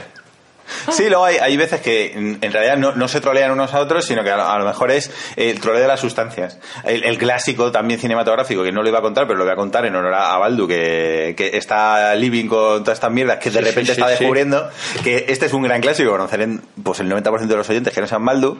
Eh, en el rodaje de La Reina de África es muy conocido que estaba Catherine Herwood, era cero bebida, era ahí Lo de conozco hasta yo ese. de la, de la Liga Astemia y entonces eh, estaba rodando pues con John Huston y Humphrey Bogart, alcohólicos reconocidos over the wall. Y resulta que acabaron pillando todo el mundo menos ellos dos una intoxicación y unas cagarrinas porque estaba el agua infectada. claro, Sí, y ella bebía solo agua en, en protesta. En protesta porque por los lo otros eran los bolín. que eran los compañeros de reparto. Bo- eran- Bogart lo bautizó la barrera del whisky. O sea, que llegó allí y Catherine Hepburn, que era hija de un médico, le empezó a contar todas las enfermedades que se podía coger y, y Bogart dijo, pues yo voy a hacer la barrera del whisky y aquí no me voy a coger nada. De hecho, Bogart siempre decía que el problema de este mundo es que todo el mundo tenía tres copas de menos. Entonces, claro, el hombre era muy fan de, Claro, entonces él, de... claro, él di- decidió hacer la media y decir compensar. O sea, yo me voy a ver 3 millones de copas más para que haya un millón de personas que, que ya estén al nivel de media. Dime, Baldu. No, a mí es que me ha hecho mucha gracia. ¿Has terminado ya con este...? Bueno, no, simplemente porque yo creo que luego ha habido actores que han aprendido un poco, que han cogido esa lección de Humphrey Bogart y, y de John Huston, como se me ocurre Jean-Claude Van Damme y, y Nicolas Cage, que es el como llevarlo al siguiente nivel, que es en vez de estar todo el día bebidos, estar todo el día endrogados. A mí me parece muy bonito porque es como ir mejorando y ir aprendiendo de los maestros. Tanto es así que no sé si sabéis la noticia, una noticia reciente de Nicolas de Cage Nicolas Cage, sí, sí. muy buena y es que se acaba de divorciar, bueno, o acaba de anular su matrimonio después de cuatro días porque se había casado pedo. Había estado en la pega de fiesta, había conocido a una completamente pedo A típica stripper, ¿no? y se había casado y cuatro días después Su alegación ha sido que estaba muy borracho. muy borracho cuando dice eso. Pero a mí me, el detalle que nadie está, comenta y a mí me parece fascinante es que todo esto ha sido cuatro días después. Si te ha durado el pedo cuatro días, cabrón. O sea, hasta dentro, de- hasta cuatro días después no has caído en la cuenta de que había una señora andando por tu casa que no sabías quién era. Y me, me- me fascina, entonces me, me- me parece muy top. Pero Valdo, tú querías decir algo. No, es que me pareció genial en el podcast, en este último podcast de vuelo 180 cuentan un troleo en el rodaje de Las minas del rey Salomón de 1985 trabajaban Sharon Stone y Richard Chamberlain. Por lo visto Sharon Stone al principio de su carrera era insoportable. Era una tía que no se llevaba mal con todo el mundo, Bueno, horroroso. Y su compañero de rodaje, que era Richard Chamberlain, era lo contrario. Que era un tío súper guay, que todo el mundo le tenía mogollón de cariño. ¡Todo el mundo le quiere! Todo el mundo le quiere. Y había una escena que, que unos salvajes van a meter en una olla a Sharon Stone para cocinarla. Entonces, todo el equipo le tenía tanto asco que se ponen a mear en la olla en la que va- van a meter a Sharon Stone. Pero al final no sé qué pasa, no sé si se sabía antes o no que al final resulta que se mete Sharon Stone y Richard Chamberlain. Entonces, claro, dicen lo de vuelo 180, yo es que me meaba. Dice lo- lo- los que habían meado dicen, ahora no podemos desmear esto. y Richard Chamberlain nos cae también.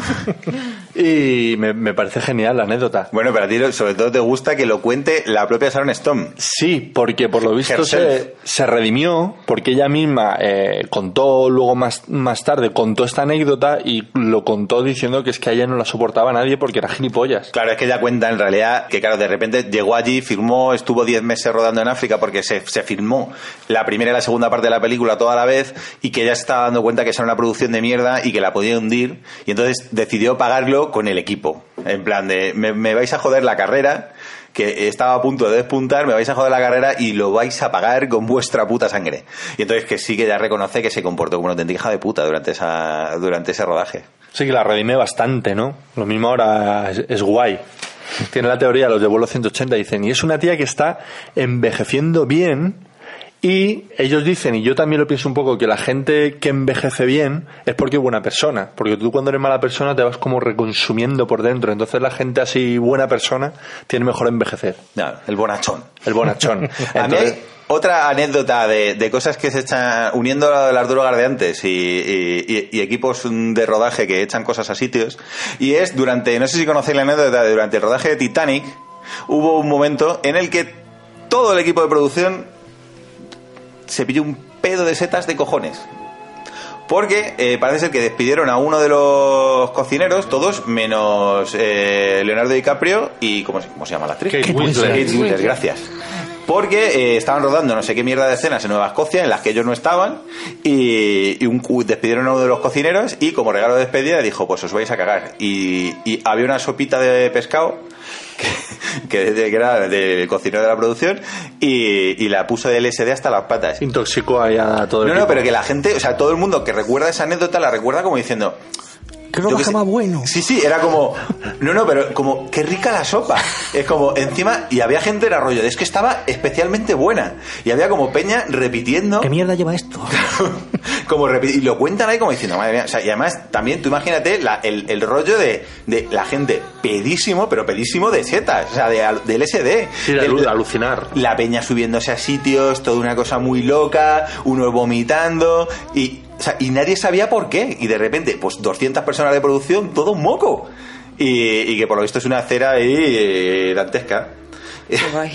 Pero mola el rollo ese de decir, pues mira, que también es un truco de cocina, porque es que a todo el mundo, a todo el mundo le gustó el... Todo el mundo al, fi- al final con lo que se quedó de la anécdota era lo rica Era que quedó la sopa. le quedó la sopa de pescado. Con el LSD. Que sí, la, y claro, que parte además de, de que Pues tenemos que probarla, Cari. del pedo que se pillaron fue porque es que la peña empezaba a, a repetir, pero a saco. Ese rodaje también tuvo que ser difícil, ¿eh? porque James Cameron tam- ta- también tiene fama de cabrón y de megalómano. Es un eh, megalómano absoluto. O sea, Eso, claro. Y me, y me parece que, ese, que decía en el rodaje de, de Kate Winslet, decía la puta... ¿Cómo, cómo la llamaba? Habla al micro. La puta aficionada esta nos va a joder la película. Ah, sí. No hacía más que repetir eso, ¿no? O algo así. Y que Kate Winslet dice que lo pasó fatal y... O sea, que, que es un gilipollas. Sí. Laura está fuera ya. Que no estoy fuera. Hombre. A ver, es la una, llevamos dos horas, no pasa nada. ¿Me perdonáis? Claro que sí, Laura. Yo, estoy- te- yo os estoy, yo os estoy siguiendo y estoy aprendiendo un montón, ¿eh? tengo que decir. O sea, a mí me está encantando, pero me Bueno. está encantando para escucharlo como oyente, no para participar, porque puedo, no puedo puedes- aportar no muy metes, poco. no metes bola. Puedo aportar muy poco y el tramador me hace ir un poquito slow motion. vas con lag. Eso es un poquito.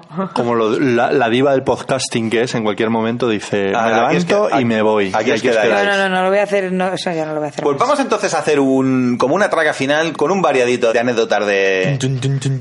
Vamos a intentar que, que sea rápido. A mí hay una que me, que me gusta mucho, es que Charlie Sin, preparándose para el papel de Todo en un día, es actor del método Charlie Sheen y dijo, no, yo tengo que tener una pinta como muy desastroso y para tener pinta de drogadicto estuvo como 48 horas sin dormir. Y a mí me parece una, una anécdota preciosa porque para mí es el ejemplo perfecto de sobrecualificación. Es decir, o sea, que Charlie Sheen se tenga que preparar para papel de drogadicto me parece Sí. como, como no, no, no era necesario. Ya dabas el papel, ¿no? Claro. Esa, esa anécdota a mí me... Hay una parecida de, de Dustin Hoffman que para mí es una, una lucha como entre lo que son el actor de, método de meterse ahí, me tengo que hacer llegar a la verdad, el personaje, tengo que ser un buen personaje, y los actores que se aprenden el guion, llegan, fichan, lo hacen y ya está. Y es Dustin Hoffman en Marathon Man, le van a torturar en una escena y el tío para tener cara hecho polvo se está igual 24 48 sin dormir. Está en el, llega al set, una cara destrozada, y su torturador, que es un Laurence Olivier, que acostumbrado a hacer Hamlet, Shakespeare, estas cosas, le dice, hostia, Dustin, ¿qué, qué cara tan horrible tienes, Dustin, ¿qué te pasa? Y el otro le dice, Jorge, estaba pensando... Me hace flipado, Me además, hace ¿no? flipado, tal, me he metido aquí 48 horas para estar hecho polvo, tal, qué. Y Laurence Olivier le dice, "Mm, querido Dustin, ¿has probado a ser actor? y es un poco, el- el- el- este un poco eh, de mitología del actor, de, de que, bueno, que está bien, que si quieres ser paralítico, monta un poco una ru- silla de ruedas y aprende cómo se mueve, pero Marlon Brando se Sí. tiró dos meses en un hospital de veteranos para hacer una película. Claro, no te Ah, flipes. eh, a lo mejor, ¿sabes? Un ratito podrías, ¿sabes? Pero que, que eso se aprende rápido, ¿sabes? Pero... No, pero además que, claro, mola porque, porque es el concepto de. No, aquí has venido a currar. Tienes que hacerlo bien. Como hay que hacerte paralítico. Si te cortas las piernas, no estás actuando, amigo. Exactamente. Es como. Eso lo puedo hacer yo. Creo, creo que recuerda que también hay una de Robert De Niro que tenía que hacer en, en Bloody Mami, una de, de Roger Corman, que era de las primeras películas que hizo, tenía que hacer como de el hijo inestable y loco de una familia de bandidos, ¿no? Y Shelley Winters, la protagonista, ya llegó a un punto que le veía tan sin lavar, sin habla- hablando solo y tal, que llegó a decirle, pero este chico de verdad no...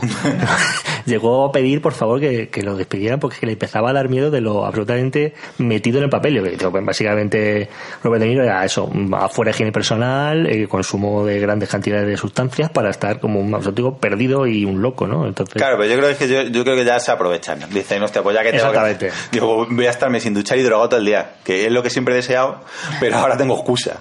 Bueno, Stanley Kubrick tiene anécdotas un millón, pero hay una que me gusta especialmente y es que de repente, mm, ¿qué mejor elección para dirigir una película masiva como Espartaco?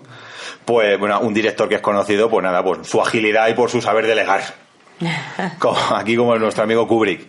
Pues por lo visto rodó una escena de batalla con 80.000 extras para Espartaco que se rodó en Madrid y se dedicaba a dar instrucciones personalizadas a cada uno de los 8.000 extras sobre cómo tenían que actuar y en qué posición tenían que quedar muertos dentro del campo de batalla. Y a colocarlas él en persona. Un poquito de talk. Un poquito de toque. Sí, sí, o sea, Kubrick creo que hizo repetir la escena del hacha esa de, de- del resplandor. Sí. Yo, creo- yo he llegado a oír que le- la mandó repetir 900 veces. Madre mía. Lo, que- lo quiere decir que unas 600 puertas, una cosa así se dio a cargar. Que es que yo, yo tenía amigos muy flipados de Kubrick que les parecía genial y yo decía, pero no, genial, esto es que está en la cabeza. Está de la puta o sea, cabeza. ¿cómo vas, a, ver- ¿cómo vas a distinguir una, después de 900 veces una toma buena de una toma que no es? O sea, Claro, es que, Madre claro, es mía. que además tuvo que hacer cambiar diferentes. O sea, porque claro, de repente, eh, una puerta normal resulta que a hachazos se la cargaba eh, Jan Nicholson muy rápido. Y entonces no generaba la tensión necesaria de, de ir, De- de- de ir a- entrando poco a poco. Y entonces, de repente, pues no, hay que cambiar la puerta. Y hay que poner una puerta más dura para que, para que Jan Nicholson tarde más rato en romperla. Y así, y todo el puto día. Y bueno, creo que se cargaron 60 puertas. Una barbaridad. Madre. Y las, las, la- las hojas que pone cuando llega a Shelley Duvall y descubre que se le da la cabeza a Jan Nicholson viendo lo que, ha, lo que lleva todo, todo mecanografiado, que es la misma frase, en cada versión de cada país hay una frase distinta. Pero vale, tú puedes tener la primera hoja, pero es que el tío dijo, hizo que se, las 600 hojas se mecanografi- mecanografiaran con la misma frase. A ver, si tú ves las tres primeras, Ya. ¿qué sentido tiene hacer las 600? No, hay que hacer las 600. Está como una Un poquito maravilla. obsesivo, ¿no? Sí, sí, o sea, eso... Bueno, y en, en- así como de directores un poco obsesivos o un poquito mm, raritos, Tim Burton con Charlie la fábrica de chocolate, que eh, en lugar de usar imágenes por ordenador, ¿vale? Hizo eh, Que que se. Entrenasen a 40 ardillas para cascar nueces en esa película. Vamos, se consiguió que se entrenasen a 40 ardillas para que hiciesen... Me encanta, me encanta, porque es como. Dijo, venga, no tengo tiempo que perder. A ver, no se me ocurre nada mejor. Claro, Vamos a entrenar la- ardillas. las típicas locuras de cine esta de ¿en qué me gasto la pasta? Sí, sí, Claro, en entrenar. ardillas, ardillas entrenadas, por favor. Hay, una, hay una vertiente también que es que, me acabo de acordar cuando estabas hablando de Kubrick, que es lo de ser demasiado perfeccionista en algunos aspectos, que es que cuando hace Teléfono Rojo volamos hacia Moscú, eh, en un momento dado eh, empiezan a repasar el kit de supervivencia por si acaso el avión que va a bombardear la Unión Soviética eh, cae en la Unión Soviética. Y abren un maletín y tienen, eh, no sé qué, medicinas, patatín, todo lo que lleva con kit de emergencia si caen en Rusia. El ejército, el Pentágono llamó y dice, ¿cómo se han enterado ustedes de eso?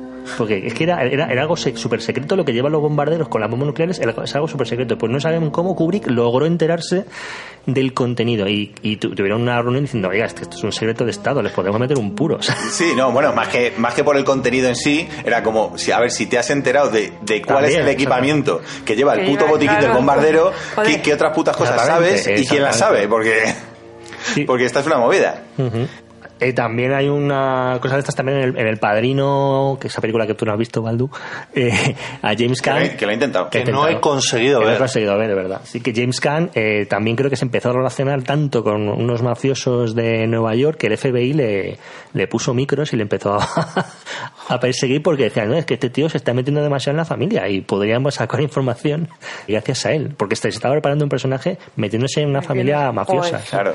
Y no somos conscientes de la cantidad de cutradas que luego hay en películas que son grandes hitos del cine. Porque, por ejemplo, hay una que, que es hiper conocida, que es Casablanca, que tampoco habrás visto, que en principio era puta serie B que construían en plan en cadena de montaje. Era cine de cadena de montaje. La, primer- la primera opción para, lo leí también el otro día, la primera opción para papel de Bogart era Ronald Reagan.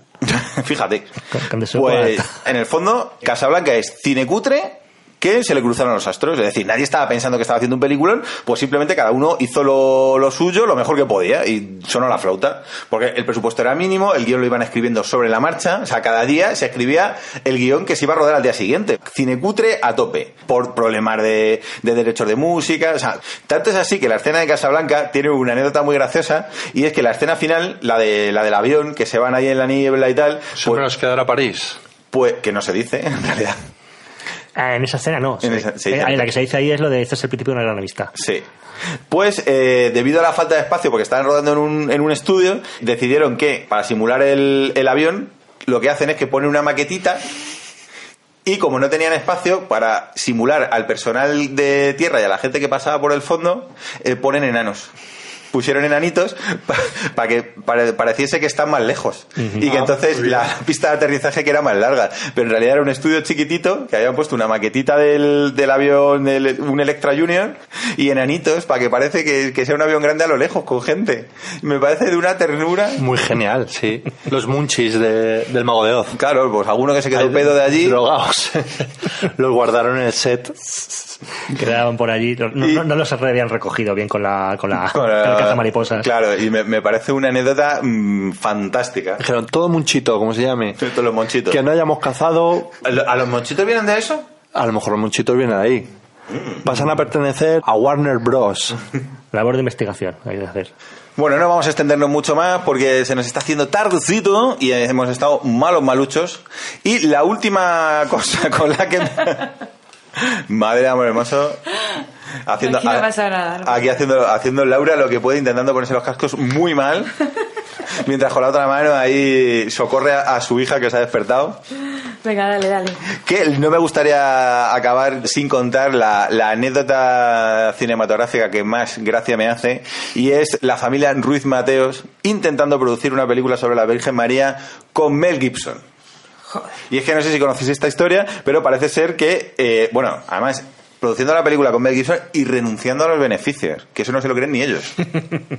Parece ser que Ruiz Mateos Senior era súper fan de la Virgen María y le dolía Super fan de la Virgen María. y le dolía Follower, follower era follower a tope era virgen liber y entonces eh, parece ser que le, le dolía en el alma que nunca se hubiese una- hecho una película de Virgen María que representase bien la, la esencia mariana total que sus hijos dijeron esto hay que ponerlo en marcha los recursos de la familia Ruiz Mateo los vamos a poner aquí encima la mesa para que esto pase y me- hay un momento que me gusta que me parece muy loco que es lo de los siete grados de separación estos pero eh, cómo lo llevan ellos Pa- para entrar en contacto con Mel Gibson y es que ¿qué se le ocurre a un Ruiz Mateos? Pues eh, empezaron Claro, esto debieron pensar que llamar a la agencia de representación de Mel Gibson como haría ¿Para cualquier qué? productora, que eso debe ser una mariconada. Hombre, hay que intentar eliminar intermediarios. Claro. E ir directamente a... Entonces, ¿qué es lo que, lo que hicieron? Pues plantarse varias veces en el Vaticano para hablar con altos representantes de los legionarios de Cristo para que se pusieran en contacto con el entorno de Gibson, que como todo el mundo sabe es súper religioso, y, y que le, le hiciesen llegar ahí el... Como, El, el recadito. bueno, recadito, cartas manuscritas. Señor Mel Gibson, estamos hablando de... Por el, tal- por el propio José Mari. Sí, sí, pero estamos en... Uri, voy a que mandar una carta a Mel Gibson. Coge papel. Es un poco Luis Ciges, ¿no? Escribiendo a Mel Gibson. Sí. Querido Mel Gibson, punto y coma, línea de abajo. Tengo Por el la placer, presente. Pues, Qué familia, ¿eh? pues es que, de hecho, la estrategia de, la- de convencerle a, a base de, de darle el coñazo con cartas manuscritas, año 2004, su técnica de, de de persuasión más, más potente era decirle que la Virgen le había puesto en su camino y que cuando llegasen a, a su casa y que viesen los 200.000 millones de críos que tiene lo- la familia Ruiz Mateos, Clones, por eso esa familia son todos clones, pero incluido José María Ruiz Ma- Mateos y Teresa Rivera, también son iguales. son, sí, Sí, sí, son iguales. Pues que iba a estar encantado de unirse al proyecto porque iba a sentirse fascinado por la comunidad cristiana familiar que, que tenían montada. ¿Os acordáis de los anuncios de las empresas de Ruiz Mateos que salían mogollón de trabajadores? Diciendo, La familia Ruiz Mateos nos quiere mucho. Nosotros confiamos en ellos. A y mí- no, no, no nos pegan ni nada. a, a mí me pega poco. me pega- Pongan me- su dinero. claro, a mí me pega solo cuando me lo merezco. Eran un poco así los anuncios. La, Sí, la- sí. la- la jefa de un amigo mío es una tía que trabajaba en Rumasa y era de las que le- cuando se dejó de pagar y le- se le ponían delante, páganos, páganos, era una que les decía, desagradecidos y tal, con lo que ha hecho los Ruiz Mateos por vosotros. O sea, Encima, ¿no? sí, Encima, o sea, Como son los pobres, macho. exactamente, sí. bueno, pues que sepáis que llegó a reunirse con cuatro representantes de, De Gibson. de Gibson, uno de ellos, el productor de La Pasión de Cristo. O sea, que decir que no, no eran cuatro borrachos de su entourage, no, de su séquito. ¿Seguía vivo Ruiz Mateos cuando se En el estrenó? 2000, creo, yo creo. Sí, sí, no, es que eh, todo esto es porque habían visto la pasión de Cristo y les había flipado. O sea, de ahí surgió también la idea de decir, Se "Hostia, este masturbaban ahí viendo la pasión de Cristo, ¿no? Eh, Es una imagen perturbadora, pero más bueno, perturbadora. Apriétame el silicio, Teresa. que estoy que echo humo. Ay, arameo, arameo, háblame arameo. Antiguo. Pues lamentablemente la cosa quedó en nada. Pero hubiese sido fantástico. Claro, otra, otro, claro, otra estrategia de persuasión era decir que, que ellos no querían, o sea, que, que ellos hacían la película, daban la pasta y que, que se cubriesen gastos, ellos no se llevaban un duro. Que, que Mel Gibson ya de todo ese planazo se llevase toda la pasta que quisiera. Y la película tenía que acabar con una salve rociera.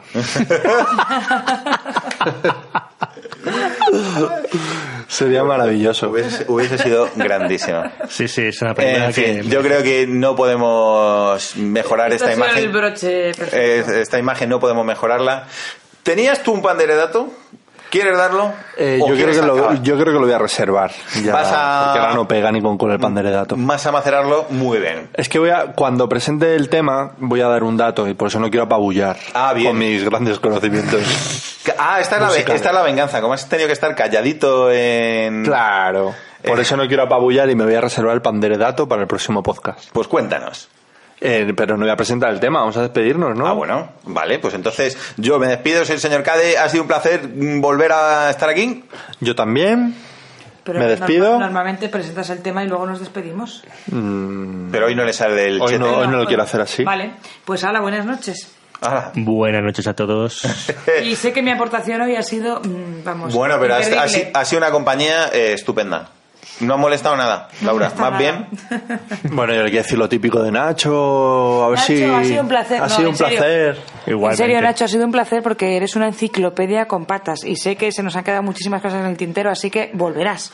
Has pasado de papá del parque a papá de nues- estás en nuestros corazones. Bueno, en alguna torre brainstorming de parque ya hablaremos de otros, otros aportes Brainstorming de parque. parque. Haremos no- alguna aportación. Nos aburrimos mucho. Sí, sí. Bueno, ¿vas a presentar el tema? Venga. Vale, pues os voy a presentar un tema de Will Barber, que es un cantante americano que se hizo famoso en, creo que es un Got Talent, en el Got Talent americano. Este de las sillitas que está todo el mundo girado y de repente cuando llega Ah, sí, el de la voz, La el de la voz, el de la voz.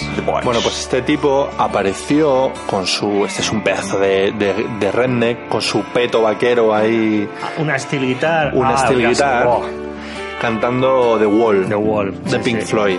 Y el steel guitar, por eso decía lo del pandererato, es esta especie de guitarra que se toca así horizontal, que se toca con, bueno, lleva unos pedales y luego se toca con una especie de cilindro metálico que se, que se llama, se llama steel, ese cilindro. Y tiene este sonido así como tan de, de acero. de acero. Este sonido tan de raíz, así, ¿no? De, de- del sur de Estados Unidos. Y bueno, el tema es una, una pasada. Yo lo- luego lo estuve buscando porque luego el tío ya lo grabó bien. Y empieza como muy suavón, empieza muy tal, pero yo os animo a que, a que lo A- a que escuchéis hasta el final. hasta el final porque es un tema muy orgánico, se va convirtiendo ahí en otra cosa y es, es un pasote. Claro, me mola porque como ha tenido que reconocer que de cine no tiene ni puta idea, ahora quiere vacilar de que de música sí. Ahora me quiero desquitar. Muy bien. Entonces, The Wall de Pink Floyd, pero reinterpretado a lo, a lo Cat americano por Will Barber. Estupendo. Hasta luego, chicos. Adiós.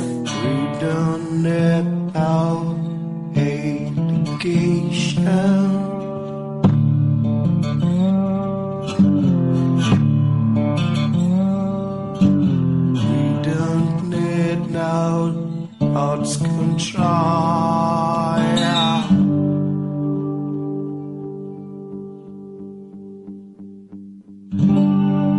Hey, teach, living him a alone.